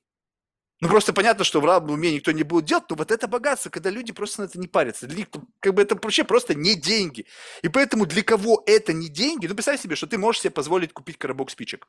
Каждый день можешь покупать себе коробок спичек. Будешь ты в Инстаграме показывать, ха, коробок, и так коробок, и вот как бы вот так, и, и как бы вот так коробок, и с телочкой Мгм. коробок, и ты коробок на голове, и ты на коробке. Ну, смешно, потому что это ровно так же. Даже не коробок, спичку из, одну из коробка. Вот это богатство.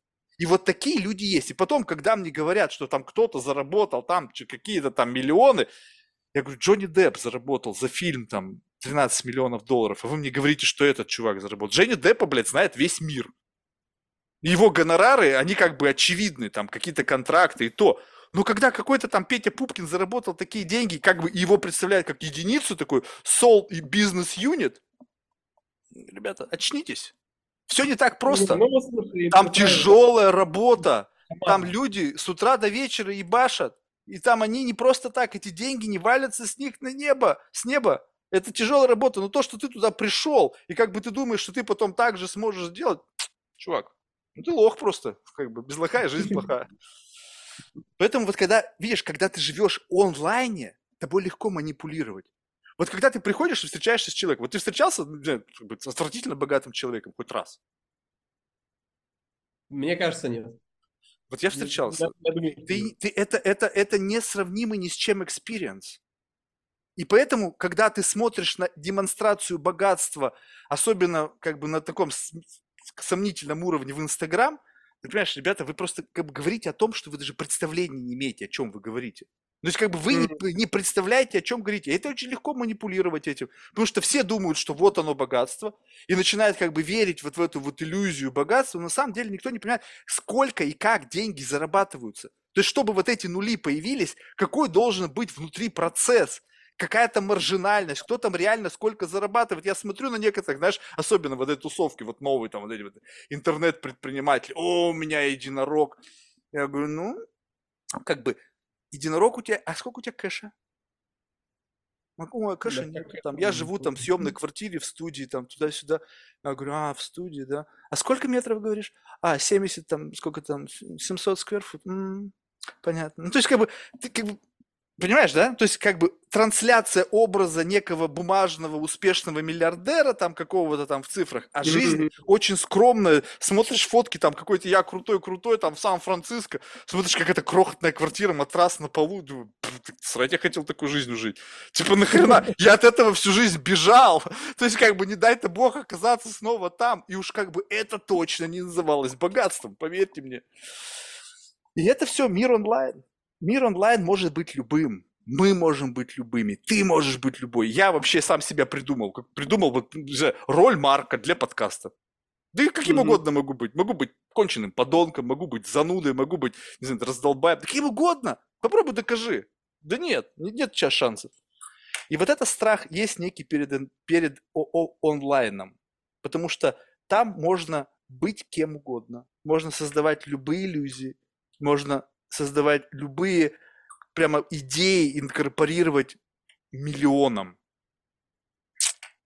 Поэтому Ну, если да, э, в процессе твоего инкорпорирования тебе так это, это что же тоже определенный талант должен быть, что в процессе инкорпорирования ты глубину свою не показал вообще никак.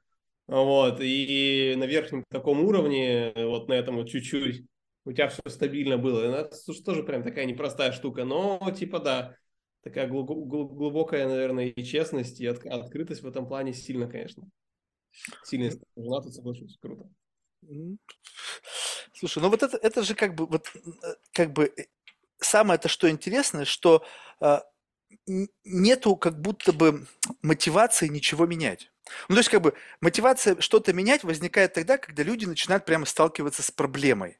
Ну, то есть, как бы, вот, Мгм. э, пока все зарабатывают, пока музыка, как говорится, как это там в финансовой среде, да, пока музыка играет, там, все будет, да. Но когда музыка перестанет играть, будет слишком поздно. То есть вот как бы вот этот момент. И э, я, я не знаю, лично я, вот я почему говорю о неком опасении, потому что я боюсь, что таких, как я, начнут истреблять. Ну, то есть, как бы, знаешь, вот я уже чувствую некую такую маргинализацию, знаешь, вот э, когда говорят, слушай, а там у тебя есть там Инстаграм? Я говорю, нету. А Фейсбук? Нет, я говорю, нету. Я как ты вообще живешь? Я говорю, не знаю, как ты прожил всю эту жизнь.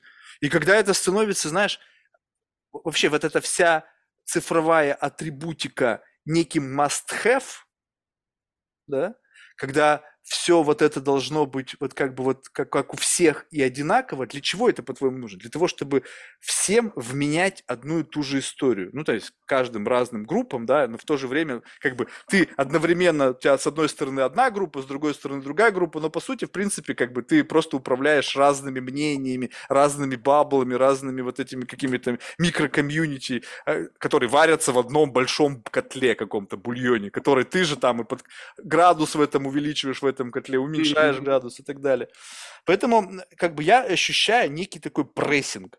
Если ты не здесь, то ты как бы против нас. И так всегда было. То есть поначалу это было меньшинство. Вот просто ты помнишь момент, когда IT, оно было, то есть IT на самом деле есть очень давно. Mm-hmm. Оно ну, было да. на крупных производствах всегда. То есть там были какой-то отдел там вычислительной техники, там, ну, в общем, они были как... Но этих ребят их никто не видел. Это были какие-то мрачные парни в вытянутых кофтах, что-то говорящие на каком-то своем языке, и они причем еще были такие нерадивые, что как бы с ними вообще было сложно разговаривать. И теперь это меньшинство плавно переходит в большинство. То есть, как mm-hmm. бы, ну, понятно, что работяги это люди как бы исполнительного плана. То есть они будут работать просто потому, что они нужны, пока их не заменят роботы. Ну, то есть, как бы, пока вот чем манипуляции, которые делаются людьми, они есть, то они как бы будут решать, потом я не знаю, что с ними будет. Потом, потом может быть, они подключатся там к метаверсу какому-нибудь, будут с утра до вечера там бам-бам-бам-бам, там да. сериалы смотреть, или какой-нибудь там дофамины будут впрыскиваться через чип Илона Маска, и там бэм-бэм. А, а вот это станет большинство. Ну ты смотри, вот ты, когда наблюдаешь за лидерами вот эм, как бы современного э, технологического комьюнити. Вот посмотри, вот можешь просто давай лидеров перечислять. Там э, в... Ну, но Маск, он как бы непонятный, если честно, персонаж. Он как бы, может, он безусловно лидер, но непонятно, за кого он играет. То есть как бы такое ощущение, что Маск, это знаешь, такой как бы, эм, как бы просто токен очень дорогой, то есть как бы я, мы сегодня, он играет сегодня за нас, но завтра он не факт, что будет играть за вас, то есть как будто бы это такой человек, который может, он то за красных, то за синих, в зависимости от того, как ему выгоднее. Вот, ну, допустим, взять Виталик Бутерин, ну, как бы лидер в своем кругу, ну, ты видишь, ну, что он же, ну, ну, ну, видишь, он немножечко социопат. Ну, то есть, видишь по его вот как бы вот внешнему виду, что а, Дорси, ну, то есть он гениален, безусловно, но он вот как бы ты не, вот если он станет лидером, то ты не чувствуешь, что может как бы некий пиздец быть, как бы вот с учетом вот такого мышления, как бы уходящего, как бы оно не залендено, то есть как бы оно как раз-таки вот эта гидропоника, оно вот растет в той жиже, которая постоянно меняется. Там нету чего-то фундаментального. То есть там есть гениальность идей, там, да, люди создали гениальные компании. Но когда вот ты молод, у тебя нету мудрости в седине, да, и ты как бы вот, у тебя настолько далекие идеи, а ты играешь миллионами. И вот таких людей, ну их там дофига. Там, посмотри, там кто превозносят там из там, Брайана, там из этого, как его там, Airbnb, там. Ну, в общем, все такие, и они все чуть-чуть как бы такие, знаешь, как бы улетевшие. Почему? Потому что они рано добились высоких результатов. Ну, то есть, без... их гениальность, она не отрицается. Но когда вот эта вот слава приходит на неокрепшее сознание, смотри, как вот эти детей, да, там, Макалый Калкин, да, когда он там стал известным, башку срывает. Да, да, да. Это как бы, как бы, когда ты не зрел, ну, то есть как будто бы зрелость, она приходит с годами, как бы, я не знаю, ну, это, ну, это ощущается. То есть ты должен переболеть всеми вот этими штуками, там, закрыть все свои гештальты, там, мускулинности, там, всего-всего вот этой херни закрыть, и вот когда ты их закрыл, приходит некая мудрость. То есть такой, а, ну вот я это, это, это пробовал, такие-то, такие-то уроки я из жизни вынес, и вот теперь я могу здраво судить. Ну, блин. И быть собой в этом. Да, но, но это, для этого требуется время.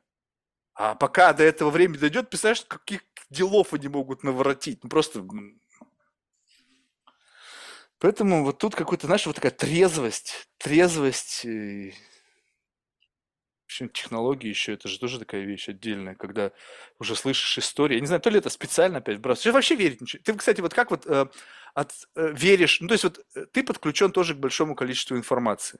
Но как у тебя в голове происходит отсеивание вот как бы зерен от плевел? Ну, смотри, э, с точки зрения, ну, не знаю, там базово ты просто, э, не знаю, подписываешься на там 4-5 источников и только их смотришь, например, и все. То есть я, знаешь, это, ну, типа, нет такого, что... Я вот, допустим, Telegram, на самом деле, там супер сильно там не пользовался, да, то есть а, до тех пор, пока там не разобрался с тем, что есть такая история, как архивы, и там что-то замьюдить и прочая история. Вот, а когда как бы удается именно вступать, не знаю, в какой-то канал условно, да, который там информация типичкает, и, в принципе, тебе она устраивает, и она дозирована. Все, то есть, и это решение, которое, ну, как сказать, ты сам принимаешь, зайти туда посмотреть или не зайти, не посмотреть. Вот, то есть, ну, не так, что ты, не знаю, там, скроллишь ленту где-нибудь в Фейсбуке, и тут тебе... Вот, то есть, я вот за это, ну, как бы, за так, с точки зрения потом получения такой информации особо как-то, ну, типа, там, что-то выходит, особо не читаешь. Вот. Так именно с точки зрения информации, какой-то вот для переваривания, ну, слушай, несколько телеграм-каналов, их смотришь, как бы образовываешься в каком-то плане. Ну, ты же их выбираешь. Вот этот момент самый интересный. Как ты решаешь, что О. это именно то, что надо подписаться? Слушай, ну смотри, давай про образование приведу примеры. Я что-то года, наверное, полтора-два назад у, у Александра Лариновского из Skyeng выходила подборка телеграм-каналов для образования, которые классные. Я такой говорю, блин, ну... То есть они придумали какую-то подборку специально, чтобы задурманить мозги своим конкурентам. Типа, слушай, ну она классная, реально. Ну она, конечно, классная, но она как бы, как будто бы, представь себе такой некий, такой, знаешь, глобальный мислидинг. Ты представь себе, вот как помнишь, не знаю, мне, я просто помню урок истории, когда говорили, что как бы рельсу ее не загнуть. Но если на длине рельсы чуть-чуть ломиком, то поезд сойдет с нее, потому что на, на, на длинной дистанции ее чуть-чуть можно изогнуть. И вот представь себе, что есть люди, просто идущие на шаг впереди, да, они говорят, так, есть сзади, позади идущие, но мы же не знаем, там, может, гениальные парни с гениальными идеями. И сегодня они позади идущие, сзади они нас обскачут. Давайте мы создадим подборку телеграм-каналов, где есть идеи, они поверхностно кажутся классными, но там внутри есть корни, загнивают. То есть это либо концепция отпадет, знаешь, какой-нибудь там доктор Спок, там вот это какая-нибудь такая, знаешь, загнивающая тема, которая так или иначе в будущем, если есть какой-то тренд новый, то оно будет оспорено, забыто, ну еще что-то. Давайте-ка мы им создадим классную подборку. Они будут впитывать информацию, будут как бы брать ее в основу своей вот этой, как бы подкармливать свою музу этими данными. А на самом деле в один момент времени, когда они будут двигаться в этом направлении, направлении, будем двигаться в другом, в тишине.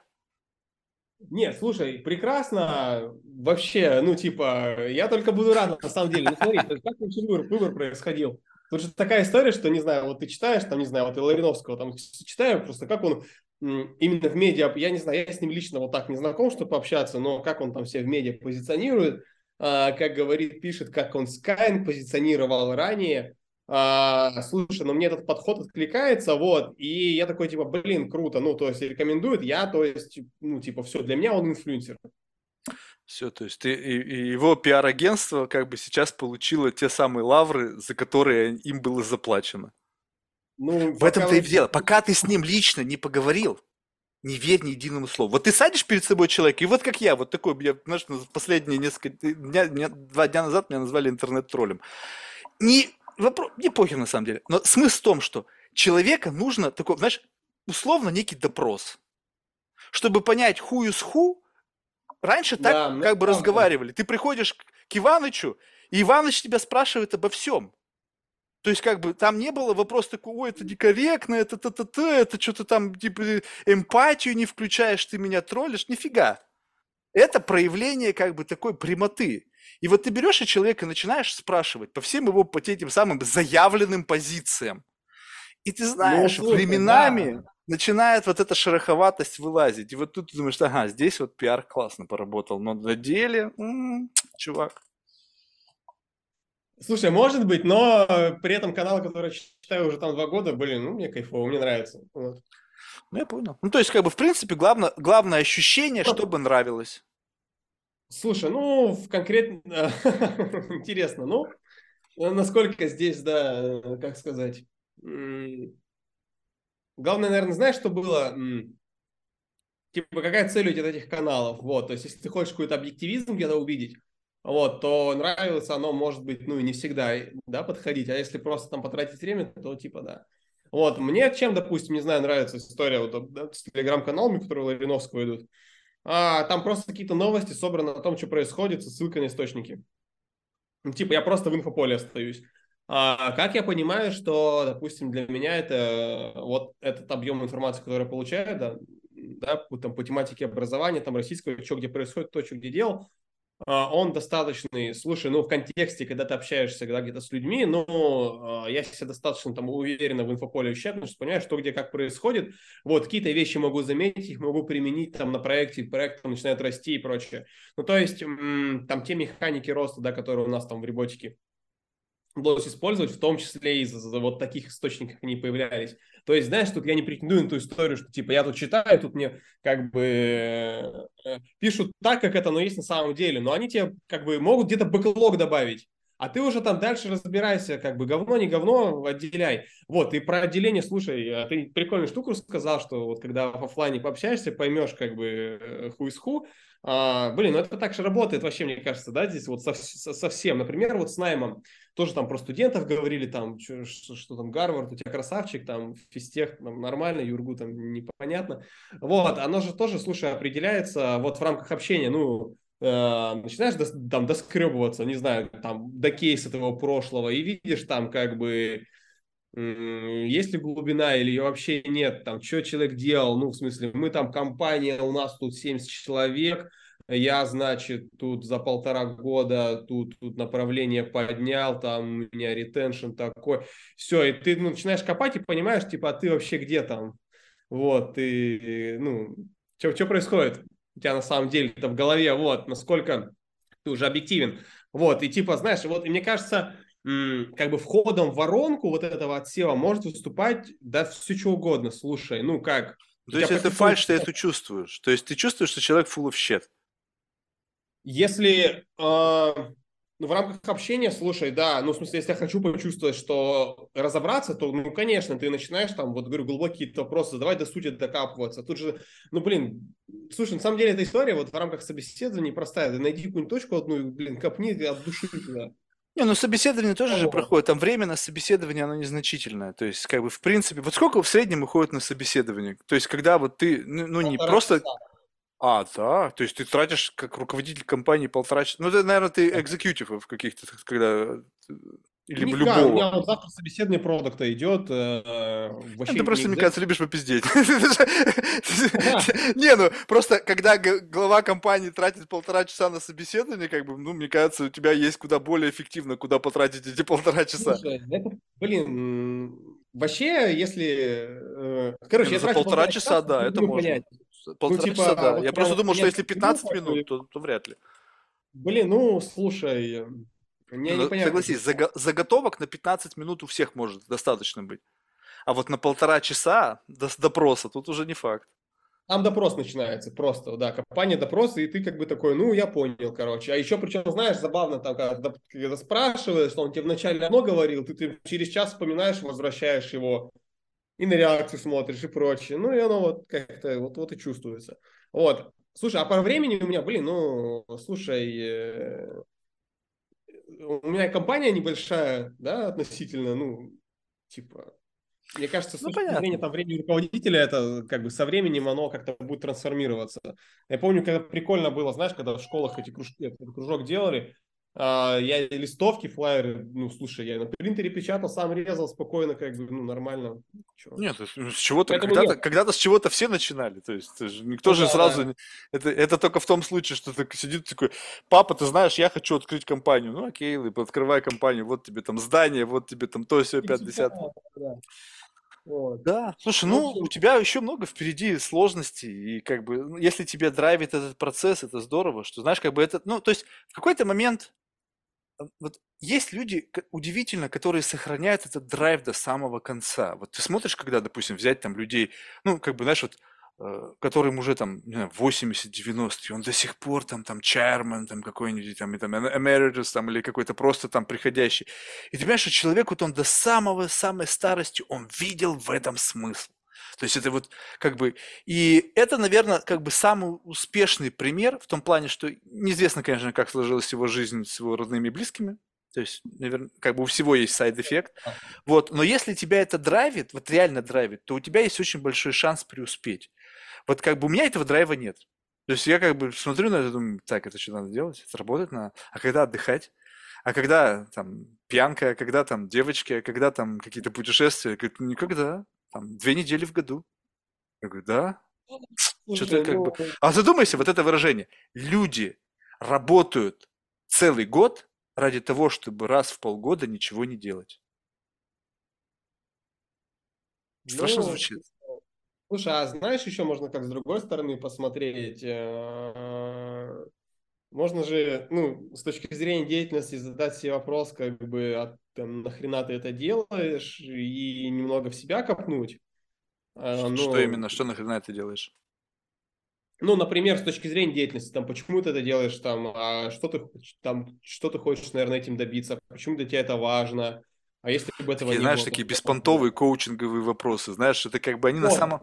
Слушай, ну, они, это... они, они как раз-таки вот в том случае, когда ты как будто бы очнулся. Это знаешь, вот почему, я вот просто удивляюсь, когда сидит взрослый человек, и он говорит, ты знаешь, меня задали вопросы, зачем ты это делаешь? В 35 лет! Ведь какого хуя? Ты этот вопрос должен был задать себе в 14. Вот, естественно. Слушай, абсолютно верно. Ну, типа, да, чем раньше его задашь, как бы, да, даже тебе больше скажу, ты можешь задать его там и в 14, тут не в этом, как бы, суть. Как бы это надо просто в этом суть большая, потому что если ты задал его в 14, то ты в 30 лет случайно не очнешься в реальности, которую ты ненавидишь. Не, ну слушай, да, наверное, есть связь, но главное это делать, как мне кажется, регулярно. Ну, в смысле, периодически себе задавать этот вопрос. А, Тогда ну, нормально. Да. А да. когда ты слушай э, в потоке год работы, чтобы недельку ничего не делать, э, ну ты просто это Ой, у этих людей я тебе скажу, что ты если так вот как бы первый слой, вот как бы есть вопрос just enough, то есть вот как бы я могу тебе задать вопрос, ты мне можешь дать ответ, и этого ответа будет достаточно, чтобы мы двинулись вперед.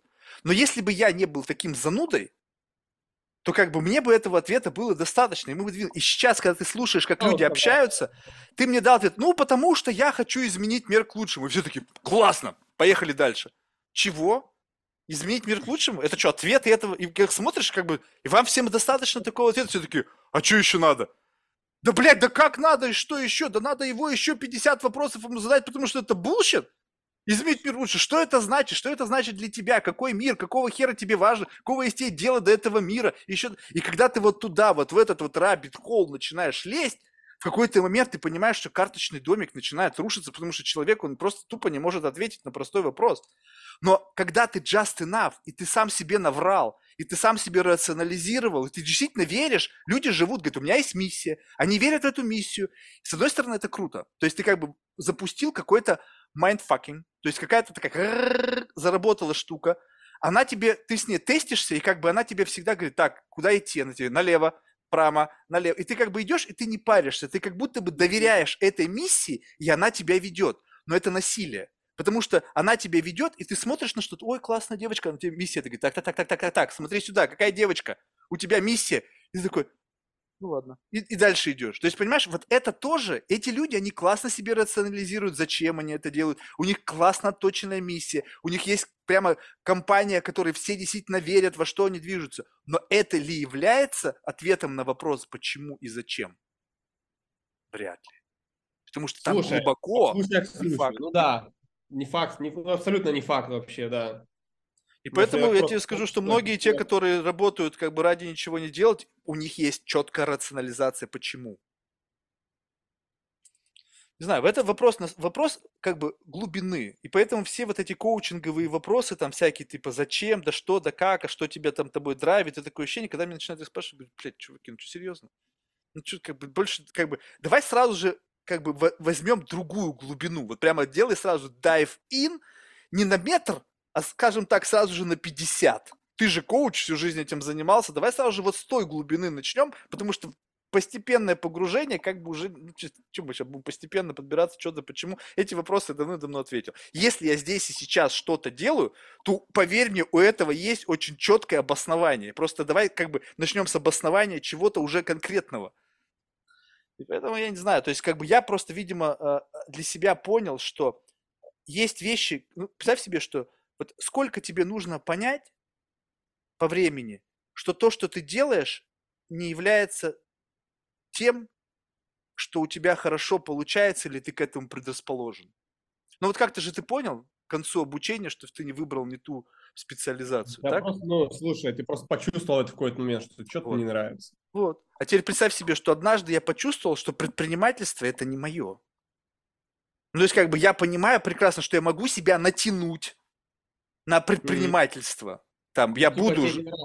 Мне просто сам, сама механика, она как бы, она настолько как бы сопряжена с каким невероятным количеством компромиссов, э, ответственности, всего остального, что она лишает как бы смысла. Потому что если смысл в извлечении прибыли, потому что смысла изменить мир и помогать людям, я вообще для меня ценность нулевая. Ну, то есть как бы нахрена я буду делать что-то с нулевой ценностью. Единственное, что в этом процессе достается что? Что красавчик, ты смог. Как бы, ну, у меня все в порядке с самооценкой. Как бы деньги, да, но ради только денег положить всю жизнь, чтобы потом как бы эти деньги уже нахер были не нужны или у тебя не было времени, чтобы их тратить, я не готов. Поэтому я жду момента, когда я могу вот тот самый минимум, который я сейчас трачу на работу, 3 часа в день, но октановость выхлопа увеличится, допустим, в 5 раз. То есть при том же самом моем вкладе в этот процесс, то есть я не то чтобы вообще ничего не делаю, у меня есть бизнес, слава богу, как бы позволяет оплачивать все мои развлечения. Но я хочу большего, но логика, как всех предпринимателей, как говорит, ну так а что, ну еще на 5 лет давай, там, соберись, там, 14 часов в день, там, знаешь, вот это все. Я говорю, что, серьезно? Когда ты начал бизнесом заниматься? Ну, я начал заниматься бизнесом там, вот, когда я закончил школу, там, не знаю, институт, там, вот, не знаю, в 30 лет я... Я говорю, слушай, я, знаешь, с детства, блядь, вот, постоянно борюсь за копейку, за каждую. Меня до такой степени это заебало, что я просто даже уже как бы думать об этом не хочу. Да, ну, слушай, круто, я очень рад на самом деле за тебя. Вот, что, Радоваться э, нечем, поверь истории. Это совершенно не в тренде. Ты понимаешь, это супер не в Э, тренде. Да слушай, так а обязательно, ну, а почему это должно быть в тренде? Пофигу. Ну, слушай, как- э, если тебе это, да, внутренне фитуется с тобой, ты, ну, кайфуешь, классно, мне кажется, вот это вот, может быть, Да. было бы здорово, если бы вот это было в тренде, когда каждый по отношению к себе как-то это отвечает на эту историю.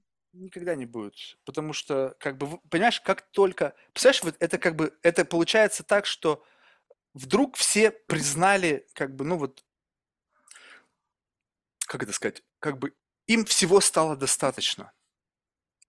Ты понимаешь, это как бы, когда вот эта динамика, которая бесконечно рвется, и надо больше, больше, больше, вдруг всем стало достаточно, как будто бы земля даже остановится. Она как бы тык, и знаешь, как бы тык, и все, и больше вращения прекратилось. Так, эй, come on, надо столкача снова заводить, потому что, блин, с одной стороны люди начнут замерзать. Не знаю, поэтому... Ну, смотри, бы- в этой, ситуации кому-то станет недостаточно. Да, это как будто бы не... Это, это безусловный баланс. Те, кому недостаточно, те, кому достаточно, те, кому вообще не понимают, что в жизни происходит. То есть настолько многообразие людей, и эта diversity, она еще увеличивается, у нас все больше и больше с каждым годом становится. Поэтому это как бы такой, знаешь, я как бы nuclear fusion, то есть это постоянно что-то происходит, этот двигатель, он настолько sustainable, что в этом нету. Просто э, я понимаю, что как бы мир, он бенефитит тех, кто в тренде. Ну, ты чувствуешь это? Что если ты в тренде, то ты автоматически получаешь бенефиты мира. Вот прочувствуй это, что если ты Ну. будешь инлайн со всей повесткой, то мир тебя автоматически будет вознаграждать. Ну Да, правда, да. Если ты не в тренде вообще, то мир скажет, ты нам не нужен. Ты с точки зрения эволюции, Слушай, ну а прикинь, что если вот когда ты находишься в тренде, и в этот тренд ты попал не потому, что ты сейчас увидел тренд и туда пошел, а потому что ты так шел, и тут какого-то хрена тренд на тот твой путь наложился. Вот мне кажется, это прям прекрасно. Это гениально. Это, но это, вот так люди становятся знаменитыми и известными, потому что они органически что-то увидели, и это органически вдруг стало популярным. Так вот появились всякие вот эти вот супер там хайпы там доткомовских всяких историй, когда люди там что-то делали, говорят, чувак, кому нахер нужен компьютер, ты что гонишь? Он говорит, что серьезно? И посмотри сейчас, да, там, это же эти истории, так, там, рассказывали там Хьюлит Паккарт или кто там постоянно приводит. Ну да, да, да. Поэтому я не слушай, знаю. Классно, когда, в этом, когда в этом пути, слушай, э, ну, тебе как-то процессы, наверное, так скажем, что-то тебе в нем нравится. Вот. Ну или, например, ты... Ну, слушай, я, допустим, вот ты говоришь про ту историю, там, про какой-то изменить мир и, и, и, и, и прочее, что это там bullshit. Слушай, мне кажется, для кого-то это вообще не bullshit. Ну, Для кого-то нет. Но ты чувствуешь, что это, так, безусловно, есть. Нас 8 миллиардов, и я 100% есть те, которые прямо болеют всем телом. Но ты таких людей чувствуешь? Когда ты видишь вот эту боль, какую-то, не знаю, просто реально мания, сумасшествие на лице человека, ты понимаешь, что он нет в адеквате. Но когда ты чувствуешь вот такую, и потом тебе кто-то смотрит на то, что как бы у кого-то так и пытается это мимикрировать, ты эту а, фальшь ну считываешь. Слушай, ну это видно при общении. Ну как, это может быть не видно, это... это... Назови кого-нибудь, кого вот ты считаешь, что он мажет. Ну, блин. Ну а что? Если ты говоришь, что это очевидно, ну давай. Нет, в смысле, очевидно станет, смотри, смотри, нет, станет очевидно, э, если ты с ним пообщаешься, ты можешь там понять, как кажется, да, опять же, копнув в него, мажет он или не мажет. Вот, из Не, ну ты же с кем-то общался. И, и вдруг разочаровался. Не, не факт, что разочаровался, просто ты понял, что это игра. Ну окей, это игра, просто она... Человек играет не потому, что он как бы такой лицемер, а просто он понимает, что в такую игру играть выгодно, потому что это получение бенефитов, как мы с тобой сказали недавно, что подыгрывая трендом, ты автоматически начинаешь получать бенефиты. Человек адекватно говорит, ну окей, я могу быть не, ну, как бы... Смотри, есть, есть э, люди, значит, не хочу называть, мало ли Ну, я понял. Ну ладно, зассал. Кстати, знаешь, о, это очень вкусный момент, когда ты это понял, и потом смотришь, и ставишь такой, да, кому ты, чувак, тут? Ну, ты не говоришь никогда людям, да, вот как бы в открытую, слушай, ну что ты мне мажешь? То есть вот этого нет у тебя, ну, то есть вот это, это, ну, я понимаю, что это может быть некультурно и невежливо, да, но вот я люблю... Не, не, не, Тут чтобы что вообще? Ну, типа, если я понимаю, что, ну, как бы у нас такое поверхностное общение, ну, мажет и мажет, я это понимаю, ну, как бы, и, знаешь, мне как-то имя фиолетово я не скажу. Я mm. скажу, ну, слушай, рад за тебя, чувак, ты тебе, ну, короче, двигайся своей дорогой, в общем, кайфуй, наслаждайся. Ну, то есть вообще абсолютно нейтрально. Ты даже не пытаешься как бы сделать... Мне пофигу, я нет. Ну, типа, я от этого нет. Ну, Блин, ну, я бы, не могу. Мне... У меня прямо вот если эта мысль во мне засядет, я прям не могу от нее отказаться. Я начинаю чуть-чуть, знаешь, как бы подливать масло в огонь. Не, ну, иногда... Кому-то нет, прямо говорю, кому-то прямо. Вот у меня прям, кому-то чувствую, вот этому можно прямо сказать. В надежде на то, что он воспримет это адекватно. Вот, если ты понимаешь, как бы, вот если появляется та ситуация, что ты, ну, типа, хочешь действительно сказать, как есть, правду матку рубануть, и потому что, ну, из каких-то или благих целей, да или просто ты для себя видишь смысл в этом. Мне сейчас просто прикольно тебе это сказать, и я сам кайфану от того, как ты охереешь. Ну или Слушай, ну вот ты... Почему нет? Ну, в смысле, ну это как бы... Я, да, тоже я так делаю. Ну, типа, это вообще далеко не всегда. И если мне как-то, знаешь, э, я, ну, как бы не очень понимаю, зачем это мне, я не буду лишний раз, нет. Ну вот, слушай, ну вот ты просто как-то в начале нашего разговора говорил, что тебя драйвит именно конкуренция, то есть как бы бой, бой, такое, знаешь, как бы борьба на поприще именно там доходов, всего остального. Но ты же понимаешь, что это как бы, а, как бы некий такой крестовый поход против своих конкурентов, он сопряжен где-то не совсем с с такой, знаешь, с мягкой борьбой. Ну, то есть, когда вот мы живем в мире, где как бы все очень политкорректны, как бы даже блевать иногда хочется.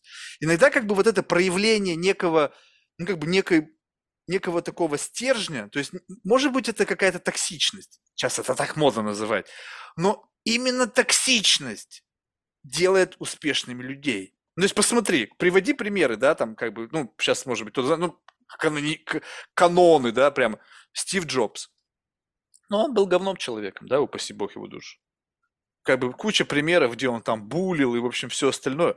это не мешало ему быть успешным. Но именно то, что он был перфекционист и всегда ставил вопрос ребром и говорил, блядь, мне нужно, чтобы было так и никак не иначе, сдохни, но сделай, делало его тем, кем он есть. Если бы он со всеми как бы был, вы знаешь, как бы обтекаемый. Сейчас вот люди говорят, они все обтекаемые. Их как бы тыкаешь, и такие, такой желез, знаешь, его можно затыкать и как бы... Но и, и другой, но никто и не тыкает. И знаешь, две такие желейки, они как бы... Ну как бы как мы в этой среде как в этой среде, ну, то есть понятно, что там идет какая-то внутренняя борьба, мы боремся за конкурентов, ой, наша маркетинговая стратегия была там эффективнее, еще что-то. Но иногда просто ты говоришь, слушай, ну, ребята, ваш лидер, он full of shit, и ты просто говоришь конкретно, как оно есть на самом деле. И тут как бы такие, опа, а у чувака-то яйца есть, оказывается. То есть, значит, как бы можно ожидать, что он и дальше пойдет по головам. Либо это сейчас не приветствуется, это такой некий зашквар, такой какой-то рудимент там забытых лет. Ну, наверное, это где-то, слушай, используется. Ну, почему нет? Как, а как один из вариантов каких-то таких решений, ну, как бы нормально. Но в рамках, слушай, там конкурентных, если, да, там, э, да, смотреть истории, э, ну, там же разные тоже, типа, да, тактики есть, ну, в смысле, э, можно не обязательно. Ну, смотри, я, допустим, не очень люблю историю, вот, там, персонально там с каким-нибудь конкурентом, а, общаясь, его где-то что-то под, там подстебывая где-то как-то, а, говоря, что у меня яйца больше, смотри, вот, прям вот так. Я так не делаю, вот, ну, в смысле, есть какие-то объективные показатели, которые, ну, в смысле, я так по объективным показателям мои яйца больше. Ну, можно так сказать. Я, я на этом акцента не буду делать. То есть я на таких встречах, вот я жалею на таких встречах. А. Если мне пытаются уколоть, я вот жалею, вообще желейные. Я не, вот это мне, я вот в лоб вот так, мне не нравится, это вообще не мой подход. А, например, там э, копнуть в то, как у них что, там что работает, зайти через каких-нибудь других людей, э, ну вот как-то знаешь, оно вот такой промышленный шпионаж. Вот, да, да, да, вот это прям прекрасно. Ну, то есть, и ты через него что-то там узнаешь, достаешь, э, что-нибудь посеял не то, или, э, ну, то есть... Сбросил вот список так. ресурсов для чтения по эдтеку. Например, да. Ну, ну, ну, ты-то купился, то есть, как бы... Ну, я при... Надо будет Александру написать, Александр, что там еще есть? Вот, я подрос после этих ресурсов, что еще? Так вот, ты понимаешь, э, вот, вот у меня всегда такой вопрос. Вот э, я понимаю, конечно что мы сейчас живем в таком sharing society, да, когда мы э, как бы культура делиться всем, делиться знаниями, делиться машинами, скоро начнутся делиться женами, там, не знаю, еще чем-нибудь. Но вот в целом, вот представь себе, что что-то, и ты нащупал что-то. Вот это вот что-то, это та самая магия, которая заставляет процесс двигаться. Будешь mm-hmm. ты этим чем-то делиться только потому, что ты часть этого шеринг комьюнити? Нет. Правильно. Поэтому будешь делиться всяким ненужным шлаком, отработанным каким-то торфом, вторсырьем, там, мазутом, который, ну, как-то, да, он залетел, но это что-то там, отходы вот, жизнедеятельности. Но смотри, смотря в какой момент. Момент, пока для меня это важно, вот а, то есть пока у тебя подножный корм, он как бы пока э, на твоем уровне роста, он достаточно эффективен для продолжения этого роста. Но какой-то момент настанет, когда вы сами вырастете, и вам нужно будет более, такую, скажем так, более ценную, недоступную в широких слоях информацию, которая, возможно, является только следствием накопленного опыта и появлением некого вижена своего собственного, который позволяет эти нюансы разглядеть. Ну, Хорошо сказал. Да. Слушай, ну вообще, ну вот в этом интересно, просто понимаешь, как бы мне с одной стороны было бы интересно заниматься бизнесом, вот как бы, ну, большим, я имею в виду бизнесом, не таким маленьким, как у меня, но у меня такое ощущение, что у меня азарт другой. Ты знаешь, я вот просто вот, я бы какими-то там интриги бы плел, там, знаешь, постоянно бы, вот, знаешь, как бы, ну, как бы вот эта вот говнюшка, которая во мне живет, она бы там ярко проявлялась, и, скорее всего, это была бы супер токсичная компания, меня бы стопудово захейтили, и наверняка бы меня засудили все мои сотрудники за какой-нибудь там харасмент, там, не знаю, во всех отношениях и так далее. Поэтому это вот, это как бы честное отношение к себе, и когда ты понимаешь, каков теперь слой людей, насколько они нежны Ну, то есть как бы вот, вот эта вот нежность, когда вот эта вот работа, там, токсичная, розовый. А, а, кстати, любопытно был пример.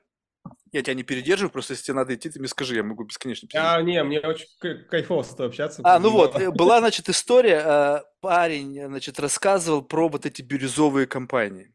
И знаешь, он такой сначала та-та-та-та-та, вот это бирюзовость, это все круто. Но ты знаешь, но мы в какой-то момент немножечко откатились по спектру назад, потому что как бы поняли. И я говорю, слушай, ну, чувак, ну ты понимаешь, это как бы идея очень простая. Вот представь себе поселение хиппи где, знаешь, вот живут такие хиппи, у них все классно, кумбая, они там под гитару поют песенки, там одного зовут Ромашка, другого зовут там Пестик, и вот все классно. И вдруг в это комьюнити приходят гопники. Вы знаешь, вот такие вот прямо KKK какие-нибудь, знаешь, там с дубинами, там с ирокезами или наоборот лысые там. И просто всех нахер пиздят.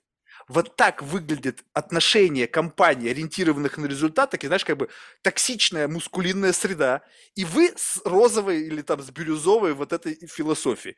Он говорит, ну вот мы поэтому и откатились. То есть, понимаешь, вот как только ты как бы понимаешь вот эту логику, а пока общество вот такое, то есть прозвучит как бы дико, но именно такой жесткий капитализм и жесткие взгляды по-прежнему доминируют в нашем обществе.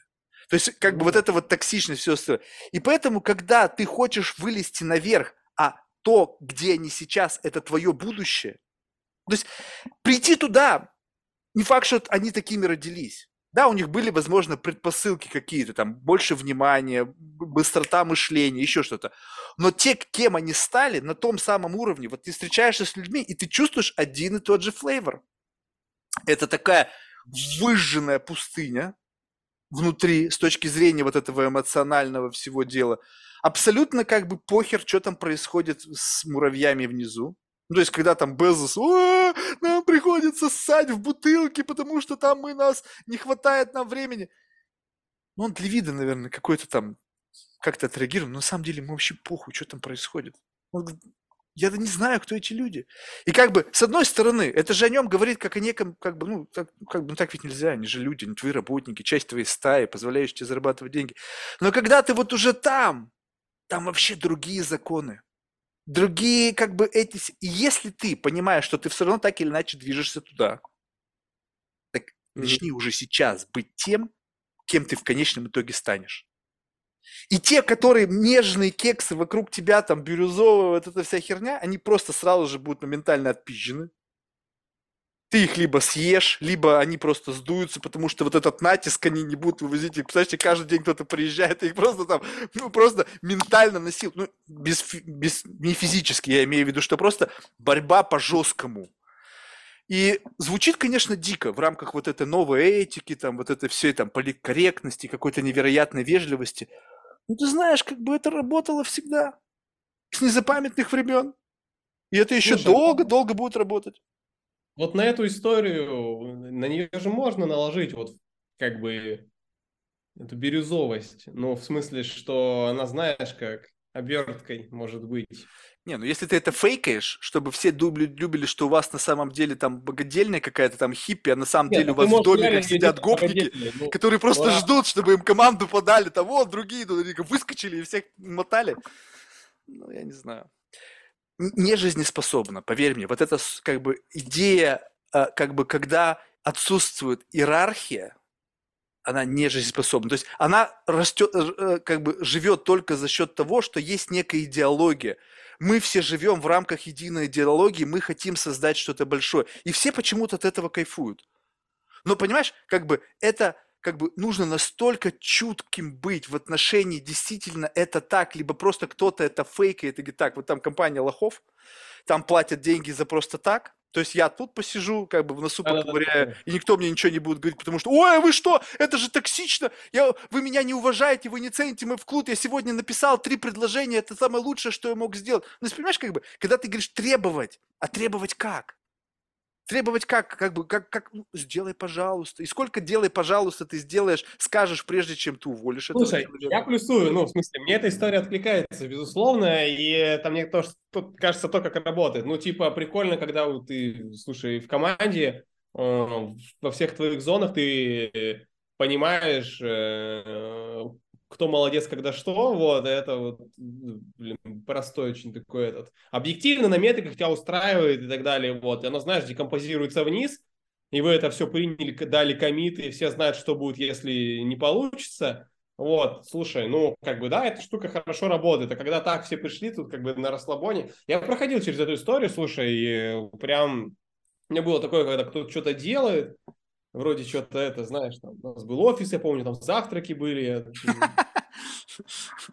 сейчас, представляешь себе, люди э, устраиваются на работу, я просто слышу, ну, как бы у меня есть знакомые там ребята, они, ну, правда, они устраиваются на работу, они уже зажравшие, знаешь, такие молодые нью-йоркские адвокаты, знаешь, вот они выбирают компанию, там, и они смотрят на список бенефитов, и я однажды присутствовал на этим, на, как бы они между собой говорят, так, вот меня вот туда зовут, там, и там такие крутые, знаешь, имена компаний, ну, и они, значит, там, вот у меня такие бенефиты, такие бенефиты, думаю, нихера себе, думаю, ребята, им как бы помимо того, что там нехеровые как бы зарплаты и бонусы, и вообще как бы перспектива там партнерства и все остальное, еще они там смотрят, что у них там, какой там набор, какой пакет, там социальное обеспечение, там, не знаю, там какие у них развлекухи, приколюхи в офисе, что им там оплачиваются, там, знаешь, проживание, там, 100 кей в год, думаешь, нифига себе. Мне бы в свое время, когда я в Нью-Йорк переехал, взяли бы на зарплату и бы за 100 кей, да я бы жил бы, радовался, блин, если кто-то 100 кей платил за мою квартиру, просто это в моем контракте, да я бы, блин, жил, наверное, и когда ты понимаешь, и, и это теперь становится, видимо, борьба за специалистов очень большая,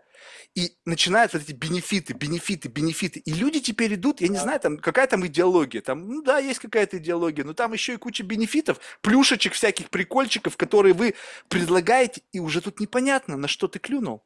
Тебе действительно наша идеология нравится, или тебе просто устраивает, что там у тебя там полный буфет, там у тебя там билет там в фитнес-центр рядом с нашим там офисом, там еще какие-нибудь поплачиваемые поездки первым классом там раз в год куда-нибудь там, куда ты захочешь для тебя и твоей жены, и твоих детей, там, мать твою, там, и в общем всего-всего. И ты такой думаешь, ну окей, докуда вы будете играть в эту игру? А когда работать? Вот прямо работать. А еще и спросить нельзя. Ой, токсично меня булит мой босс, меня спрашивают, я и так на пределе возможностей, где у вас психолог штатный.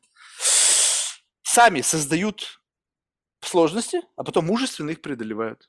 И вот так вот, мне кажется, устроено наше общество. Сначала создадим что-то, а потом с этим мучаемся. Ну, будем Со... разбираться, да. Слушай, ну вот про большие компании, не знаю, есть сейчас история, там, Твиттер, увольнение айтишников, ну, это все. Ну, Я думаю, что это на самом деле про вот этот подход, когда, ну, как бы э, такая бирюзовость и не очень понимание, э, кто что делает, за что отвечает и какой результат, и вот это все. Да, и ну, вот, это... вот этой истории навешиваются, э, как бы, знаешь, такой типа, хер знает, что тут происходит. Найму Петю, Петь, Петь разберется. Петя пришел такой, так, ну тут как бы надо еще Васю, Машу, как минимум. Вот, и она пош... а, а, а, ну и покруче надо, там что-то сложно, да. Ну они крутые, наверное, им, наверное, наверное, надо фитнес. Вот, ну и, и оно, знаешь, как-то вот, э, вот, вот как-то этот ком, как-то накапливается, вот мне кажется, как эта история появляется. При этом, ну, с точки зрения вот, э, мне интересно, на самом деле, вот, да, там и соцпакеты и прочее, как там с точки зрения найма влияет. И а, вот не знаю, интересно, что мне не слышно, сколько вот этот подход, когда э, привлекаешь э, сотрудников, наверное, за плюшки, и, и при этом ты, ну, объективно знаешь, как бы, что ты от него хочешь, требуешь, но привлекаешь за плюшки, насколько ты, насколько вот это вот, со, сопос, ну, как бы, сочетается. То есть нет, не, веришь ты в ту историю, что типа вот пришли ребята за плюшки и так далее, и ни хера не делать не будут. Ты, ты знаешь, просто вот как раз-таки вот это-то я и говорю, что что станет проблемой. Потому что если человек хороший специалист, ну, то есть каким-то образом, то есть как бы хакнул эту систему. Ну, то есть, да, действительно, есть карьеристы, для которых это как бы просто ниже их достоинства, за, как бы за, как это сказать, за затухание.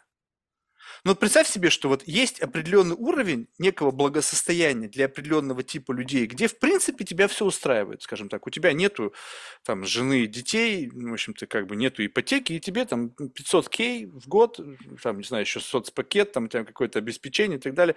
Как бы Ты знаешь, можно нормально себе жить. То есть, как бы, в общем-то, все, все классно, если там нету там student loan и так далее. И как бы, какая у меня вообще мотивация? То есть я знаю, что меня постоянно пытаются хантить. То есть ты как бы, как ты чувствуешь себя? То есть ты что-то периодически вбрасываешь какую-то, чтобы свой градус как бы конкурентоспособности не терять. То есть тебе нужно показывать всегда, что ты как бы в тренде. То есть какие-то конференции, подкасты, но ты реально заморочен тем, чтобы поддержание своего статуса кво и своей продаваемости на рынке труда поддерживать, нежели работать внутри компании за идею. И поэтому, когда как бы тебе накидывают на тебя некий золотой хмут, там хомут, как бы тебе там, как это, хомут, да? Ну, в общем, что-то на тебя накидывают, что как бы держать тебя в узде. Это нифига не работает, потому что другая компания хочет тебе предложить что-то, и она еще пытается твои плюшки побить. То есть ты они говорят, слушай, ну вот мы там предлагаем, он говорит, ребята, у меня то же самое. Нафига мне шило на мыло менять? Ну, мне вот все то же самое. Что вы мне еще вот, можете предложить? Вот, и тут, слушай, же вступает история типа ценности, миссия, вот эта история, почему тебе это откликается. Че, реально в это а, веришь? Слушай, я верю, да. Ну, смысле, Прям вот ты вот готов работать за миссию с минимальным набором плюшек? Если Слушай, это не твое, вот твое нет, понятно, нет. ты можешь там закатать рукава, в говне возиться, сам печатать листовки, это твое, это твое детище. Есть гигиенический минимум всяких историй, и, э, ну, в смысле, магнитола, авто, это сейчас тоже как бы, да, вот. Это все понятно, это все должно быть. И типа, что сверху, что другие не могут предложить? Ну, в смысле, и вот история, что... Ну, хотя пример приведи мне. Вот. Приведи пример того, что идеологически для тебя очень важно, чтобы было в коллективе, в команде, в компании что, что лично для меня важно, чтобы было, блин, слушай, я же я в найме никогда не был, хрен он сам. Ну вот если бы сейчас тебя стал бы кто-то хайтить, сказать, Александр, слушай, забейте на свой бизнес, мы тебе будем платить, блин, сколько у тебя оборот? Ну окей, там, ну прикинуть маржинальность, ну предложат тебе ровно столько, сколько ты зарабатываешь, что без этого геморроя.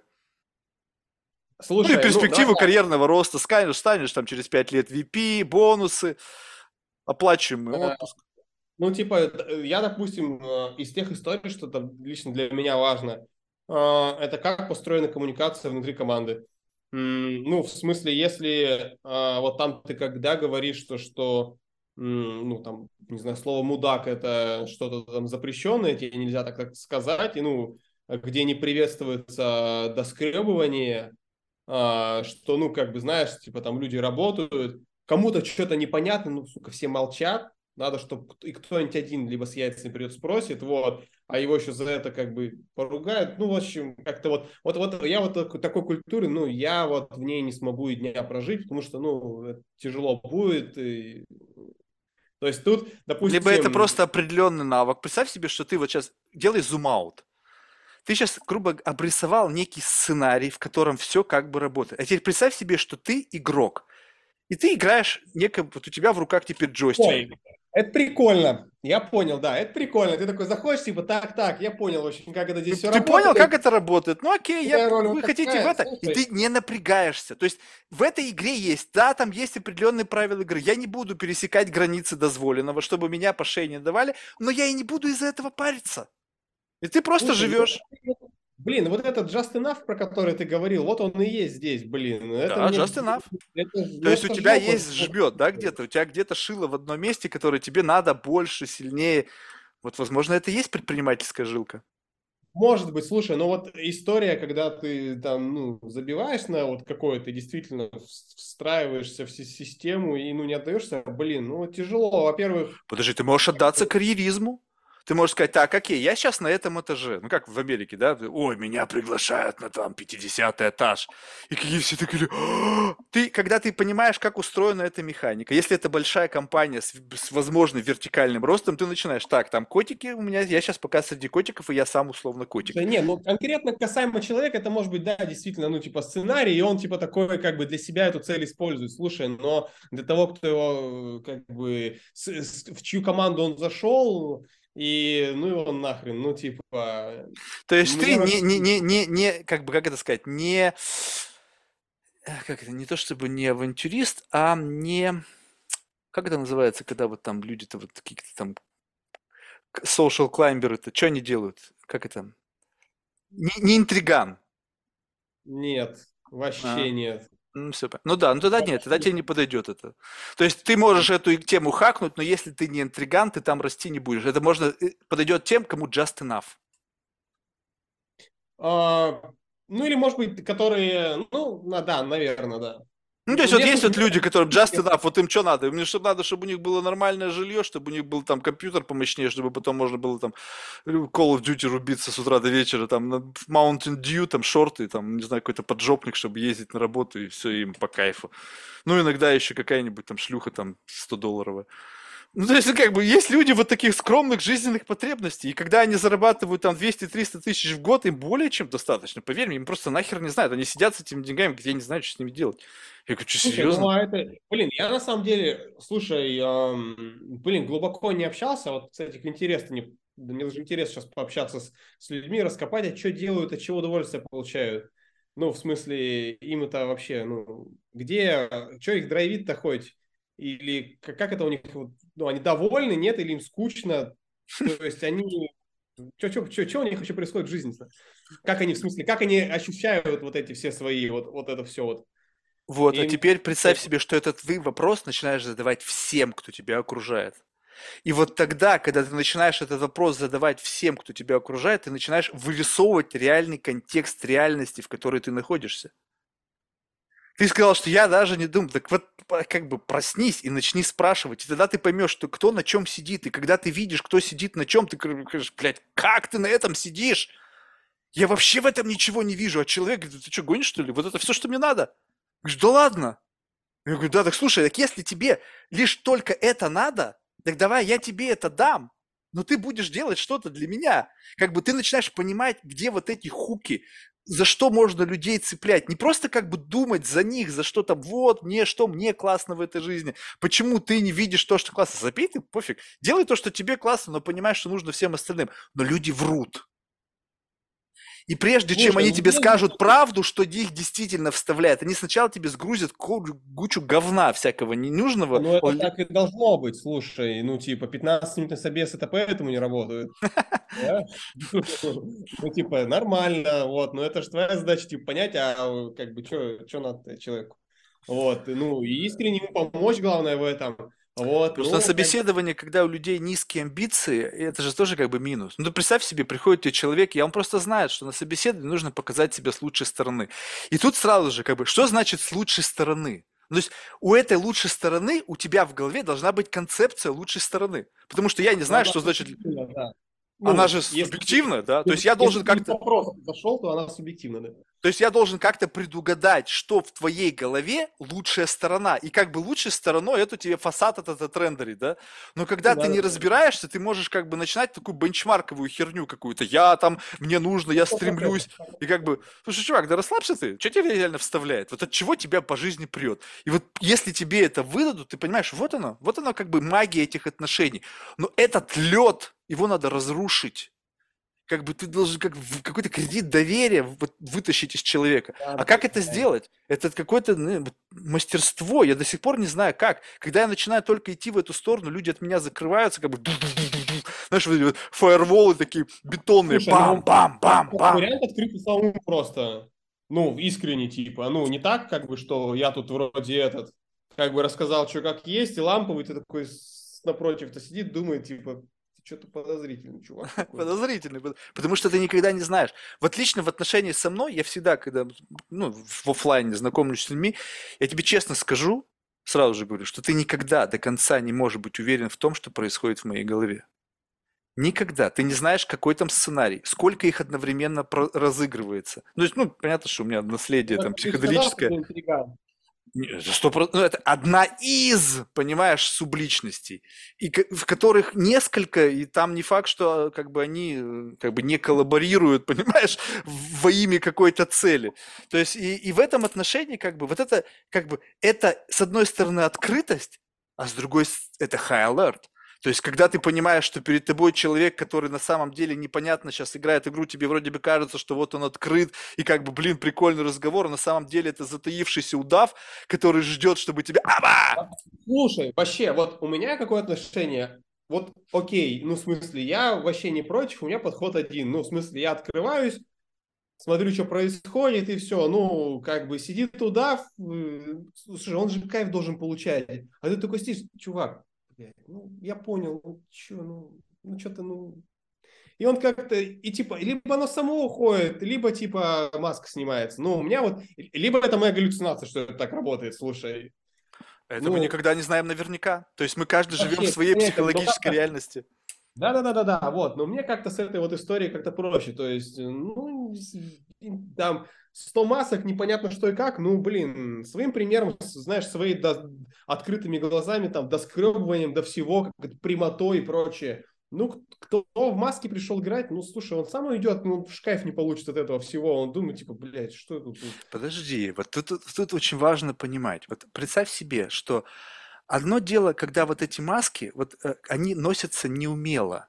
Ну вот мы же сейчас с тобой выявили, что есть некий такой как бы бенчмарк нашего времени. И люди пытаются да. навесить на себя какой-то такой стандартный, всем понятный Э, экзоскелет, в котором там, не знаю, там это diversity, бумажные трубочки, серфинг на Бали, ну вот это всякая вот эта блевотина, да. И как бы, но есть кто-то, кто носит этот костюм, это, знаешь, я привожу постоянно пример, и он такой действительно прикольный. Когда ты смотришь на вот э, пример такого, знаешь, российского олигархата, когда они все рванули в Лондон и стали покупать себе там некие, значит, титулы, встречаться на мероприятиях, и они прыгнули все в такие смокинги классические. И, значит, такая челябинская рожа, вот как бы вот, вот как бы, и как бы, ну, ну, ну, ты должен понимать, такой, знаешь, вот такой промышленник, там, отжал завод, и вот у него лицо искаженное интеллектом, и, значит, он стоит в этом костюме, и это самое... Не... И рядом с ним стоит какой-нибудь британский лорд. Он как будто бы родился в этом костюме. То есть, это, как будто бы этот костюм – это вторая кожа, в которой у них ДНК прямо, знаешь, вот, и, и даже он может быть таким же уродливым. Ну, то есть, британцы, они не отличаются красотой, они, кстати, очень похожи на русских. То есть, вот это... Но ты понимаешь, какой-то дизальянс. И вот этот дизальянс – это и есть то самое, когда костюмчик как-то жмет. Но когда ты встречаешься условно Джонни Деппом, я не, сейчас на себя не намекаю. Ну, mm-hmm. просто я встречал таких людей. Ты, ты абсолютно точно не знаешь. И каждая сценка – это Оскар. Вот честно тебе скажу, я не знаю, временами я до такой степени нахожусь в паранойе, особенно если накуренный, то я до конца, я не понимаю. Я просто могу, будучи самим инфицированным этой игрой, я при, могу предположить, какое количество потенциальных сценариев сейчас разыгрывается, но настолько классно сыграно, что не к чему придраться.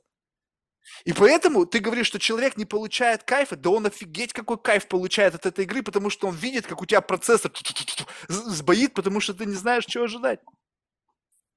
Слушай, ну, в этом плане да, но когда он, э, как сказать, когда он, вот, вот, когда м, игрок, да, вот напротив, да, так скажем, он э, понимает, что у него там миллиарды сценариев, и когда он видит, вот когда твой процессор сбоит, и естественно, интересно. Но когда он понимает, что тут одна пластинка идет... А, ну это понятно. Ну так нет, э, э, э, вот, вот это тоже любопытно, но как бы это знаешь почему тяжело? Потому что человек во сне. То есть получается так, что представь себе, что это такой как бы неигровой персонаж. Вот для тебя в данный момент времени как будто бы ты столкнулся с неигровым персонажем, но там внутри как бы там тун-тун-тун-тун, там что-то есть, оно просто спит. И ты как бы долбишься, и как бы, знаешь, самое страшное, я сам бывал в таких моментах, это просто жесть на самом деле.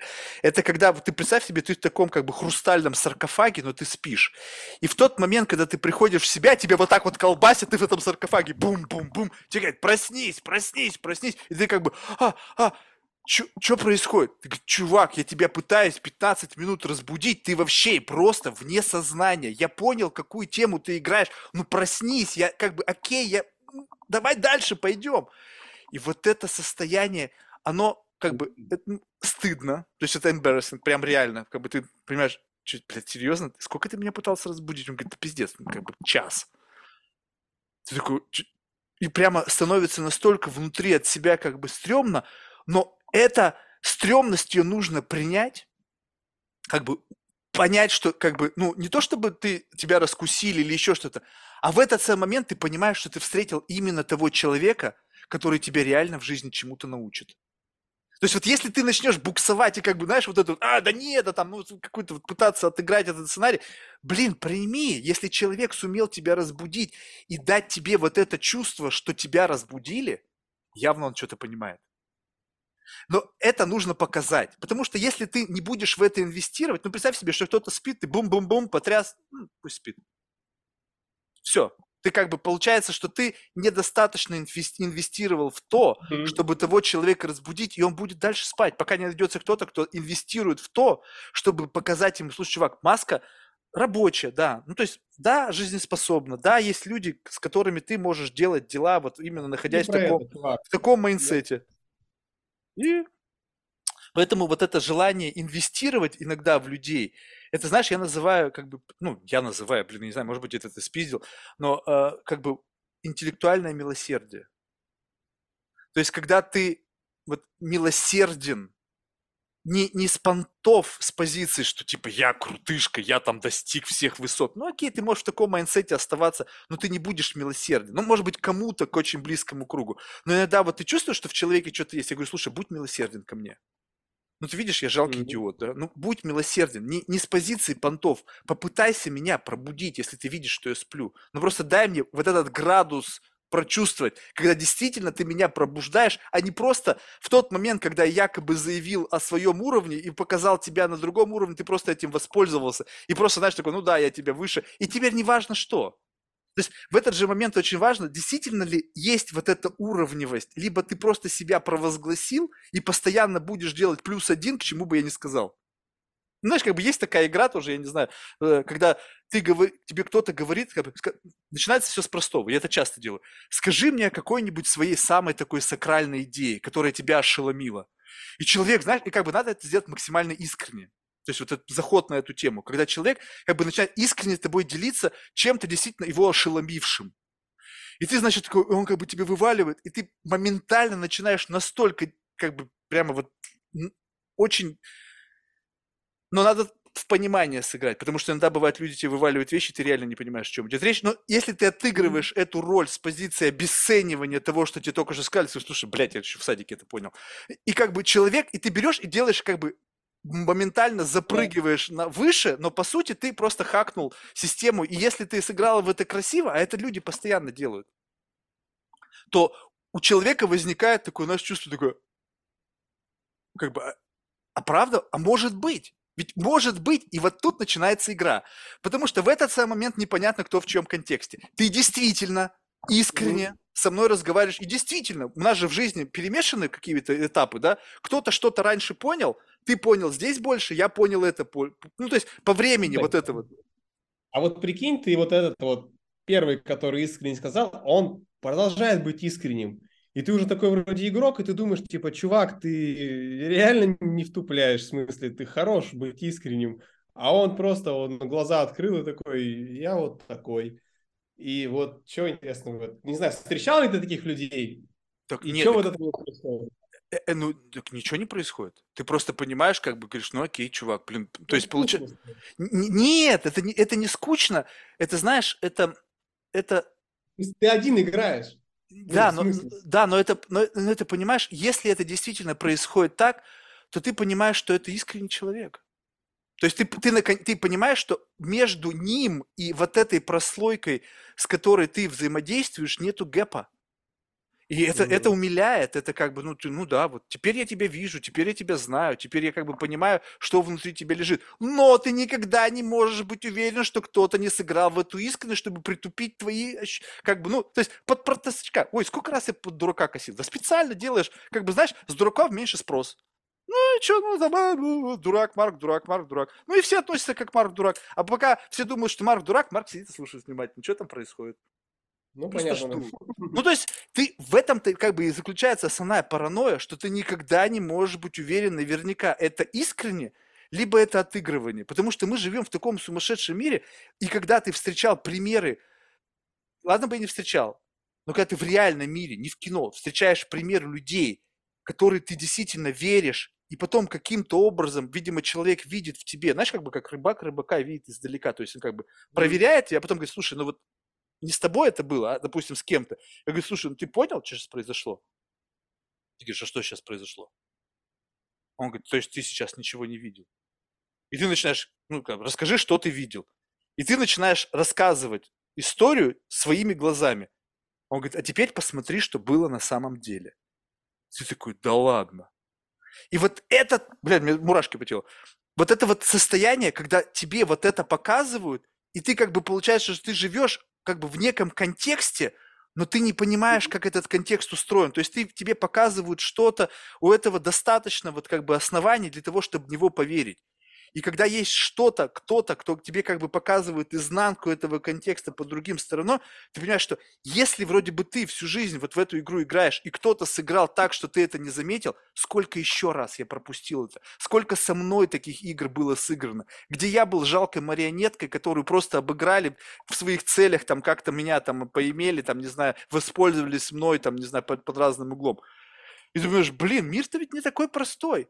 И поэтому, когда ты общаешься с людьми в возрасте, которые в бизнесе уже там, не знаю, там 30, там 40, 50 лет, то ты понимаешь, что они волей-неволей оказывались в этих ситуациях прозрения.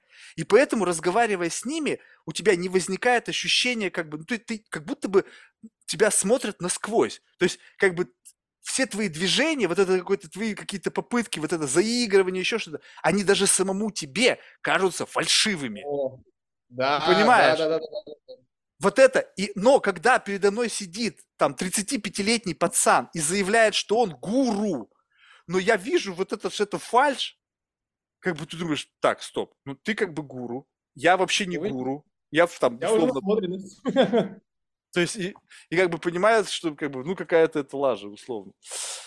Слушай, ну, в общем, ты понял, да, в какой реальности я живу, да, и почему мне вообще этот подкаст интересен, потому что в этот каждый раз ты как бы вот эту вот штуку начинаешь просто как бы, с одной стороны, в, в общем смысле, это можно рассматривать как зал ментального фитнеса абсолютно не важно, кто приходит. То есть, как бы, ну, понятно, что чем как бы, более опытный, условно, спаринг партнер тем интереснее. Но иногда, и это достаточно часто всплывает, когда личность человека, его как бы вот эго и плюс оболочка, в которую он обернут, мешает ему самому, то есть он бы хотел бы поиграть, но не в публичной среде. Потому что все-таки их под запись, и это кто-то услышит. Поэтому здесь есть некий элемент как бы такой, что иногда и, кстати, это жалко признавать. Это тебе интересно, слушай, но это же для тебя Конечно, кайф. интересно. Сто процентов кайф. И это абсолютно да, sustainable. Да. То есть этого, у этого не нужны подписчики, этому, этому не нужны там publicity, этому не нужно ничего. Это в моменте уже кайфово. Да, достаточно рекординг и... Да, и все, и поехали. А рекординг вообще нужен только для того, чтобы следующих затаскивать, затаскивать, потому что как бы тут появляется понятный предлог. Подкаст. Это называется подкаст. Все идут на подкаст, а в конечном итоге попадают в зал ментального фитнеса. Который... Прикольно, я понял, почему ты начал с темы. Слушайте, тут пиар подготовил венчур, все понятно, так, ну давай. Ну ты понимаешь, да? Потому что, потому что на самом деле интересен человек. Ну, то есть как бы интересен ты как, а, как механизм принятия решений. То есть вот это вот твоя логика причинно-следственной связи, которая уникальна ну, то есть в каждом mm. человеке есть вот как бы те выборы, которые мы делаем, то, почему мы решили о себе это сказать, в какой смысл, в глубина этого смысла, который ты вкладываешь. Я это сказал, потому что это надо сказать, либо я это сказал потому, потому, потому, потому, потому, и там потому уходит, и ты думаешь, нихера ты глубоко потомушку вот эту вот включил, да? И вот по этому ощущению ты меряешь людей, и в зависимости от того, кто тебе насколько открывается, ты как бы ну, приоткрывает тебе условно вот эти самые двери в какие-то тайные комнаты и какие условно такие, знаешь, вот природу принятия их решений. Это очень интересно на самом деле. И это вообще не рядом с предпринимательством. Александр, слушай, ну спасибо большое. Знаешь, в завершении мы всех наших гостей просим рекомендовать кому-нибудь в качестве потенциального гостя. Слушай, сейчас ты тебе выдал это все, и получается, что сейчас ты мне должен условно найти очередную жертву. Ну, в хорошем смысле слова. Я не говорю, что ты был моей жертвой, мне было очень приятно с тобой поговорить. А меня кто-то порекомендовал? Не могу тебе сказать. У меня сейчас полностью а, София Нет, все, я понял, как это работает, да-да-да. То есть у а... меня сейчас даже вето нету на гости, ты понимаешь? Раньше я сам как бы выбирал, а сейчас просто появляется кто-то в кадре, и все. То есть как бы даже не вникаю. А, слушай, а давай ты пообщаешься с, с каким-нибудь моим конкурентом. Давай, супер, я рад. А, слушай, есть, а, я лично не знаком, есть, э, не знаю, Андрей Лобанов, алгоритмика. Вот он красавчик. Угу. Ну, главное, чтобы после этого он согласился, потому что, по сути, я уже немножечко раскрыл карты, да? Ну, правда, я часто это уже говорю. До этого момента, как правило, никто не дослушивает, так что, значит, можно в конце вообще, можно все что угодно, можно просто тупо всех крыть матом, говорить, что все, все придет по пизде, там, знаешь, никто не дослушивает реально, потому что это нужно, знаешь, сколько у нас получилось? Так, почти три часа, ну, то есть, понимаешь, да? То есть нужно как бы иметь мотивацию, чтобы дослушать до конца, потому что, когда не создается ценности, ну, то есть, как бы, как строить бизнес? Вот если бы мы сейчас отрабатывали схему пиара, почему она правильная?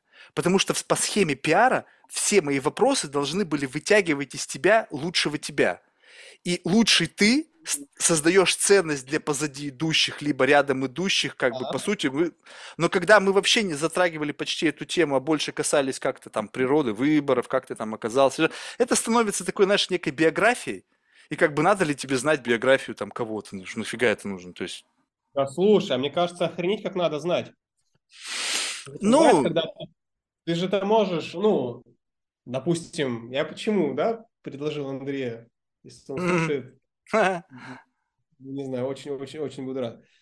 А, очень прикольно, ну, в рамках там твоего подхода, э, да, вот этого э, такого копания, интересно посмотреть на то, какой человек, и можно же понять, как бы вот действительно про модель какую-то принятия решений. Или... Знаешь, вот тут очень, вот главное не попади в ловушку, в ловушку. Мне однажды сказали, и в этого как бы есть смысл, что представь себе, что если человек как бы, не то чтобы он как бы поддается этому, но представь себе, что я кривое зеркало, висящее вот так. И если человек начинает как бы просто, знаешь, как бы висит кривое зеркало, и люди просто сделать эксперимент, повесь в офисе зеркало вот так под углом, и люди будут подходить и как бы вот так вот на него начинать смотреться.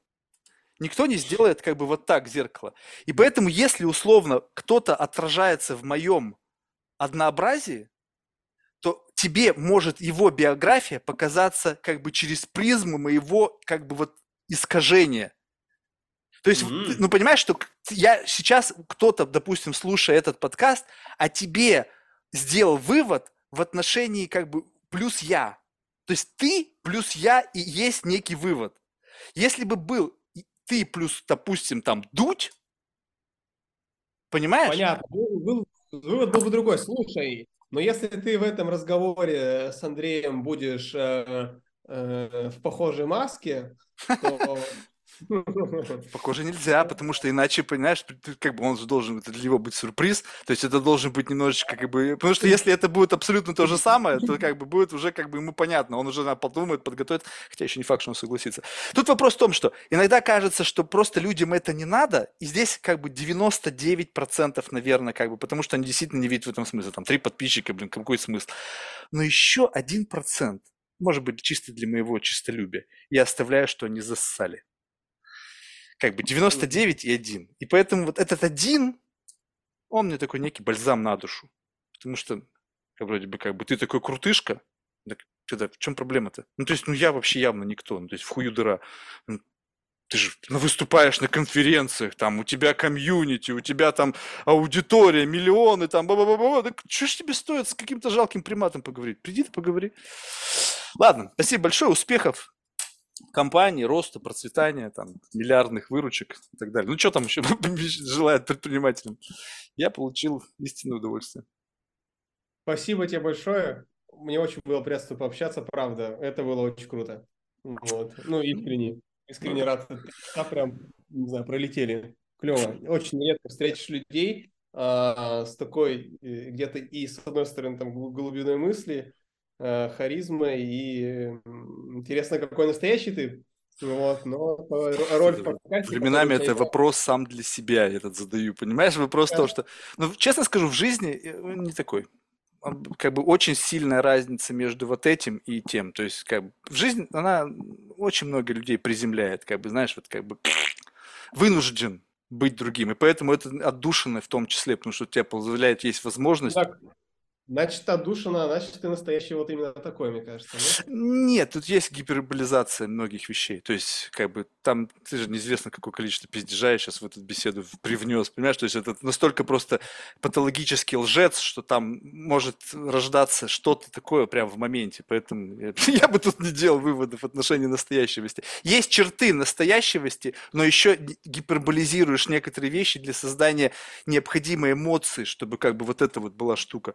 Ой, это же, блин, что это вообще паранойя уже начинается. То есть, я, когда я начинаю в эту игру заигрываться, у меня же есть еще платная версия, где я накуренный, там вообще просто жесть. Там как бы у меня даже у самого башка начинает в конце уже болеть, потому что я не знаю в действительности, что происходит. Кто с кем разговаривает, вообще о чем мы на самом деле говорим. Это такой трэш. Ладно, спасибо, успехов. Все, Пока. спасибо. Счастливо. Пока.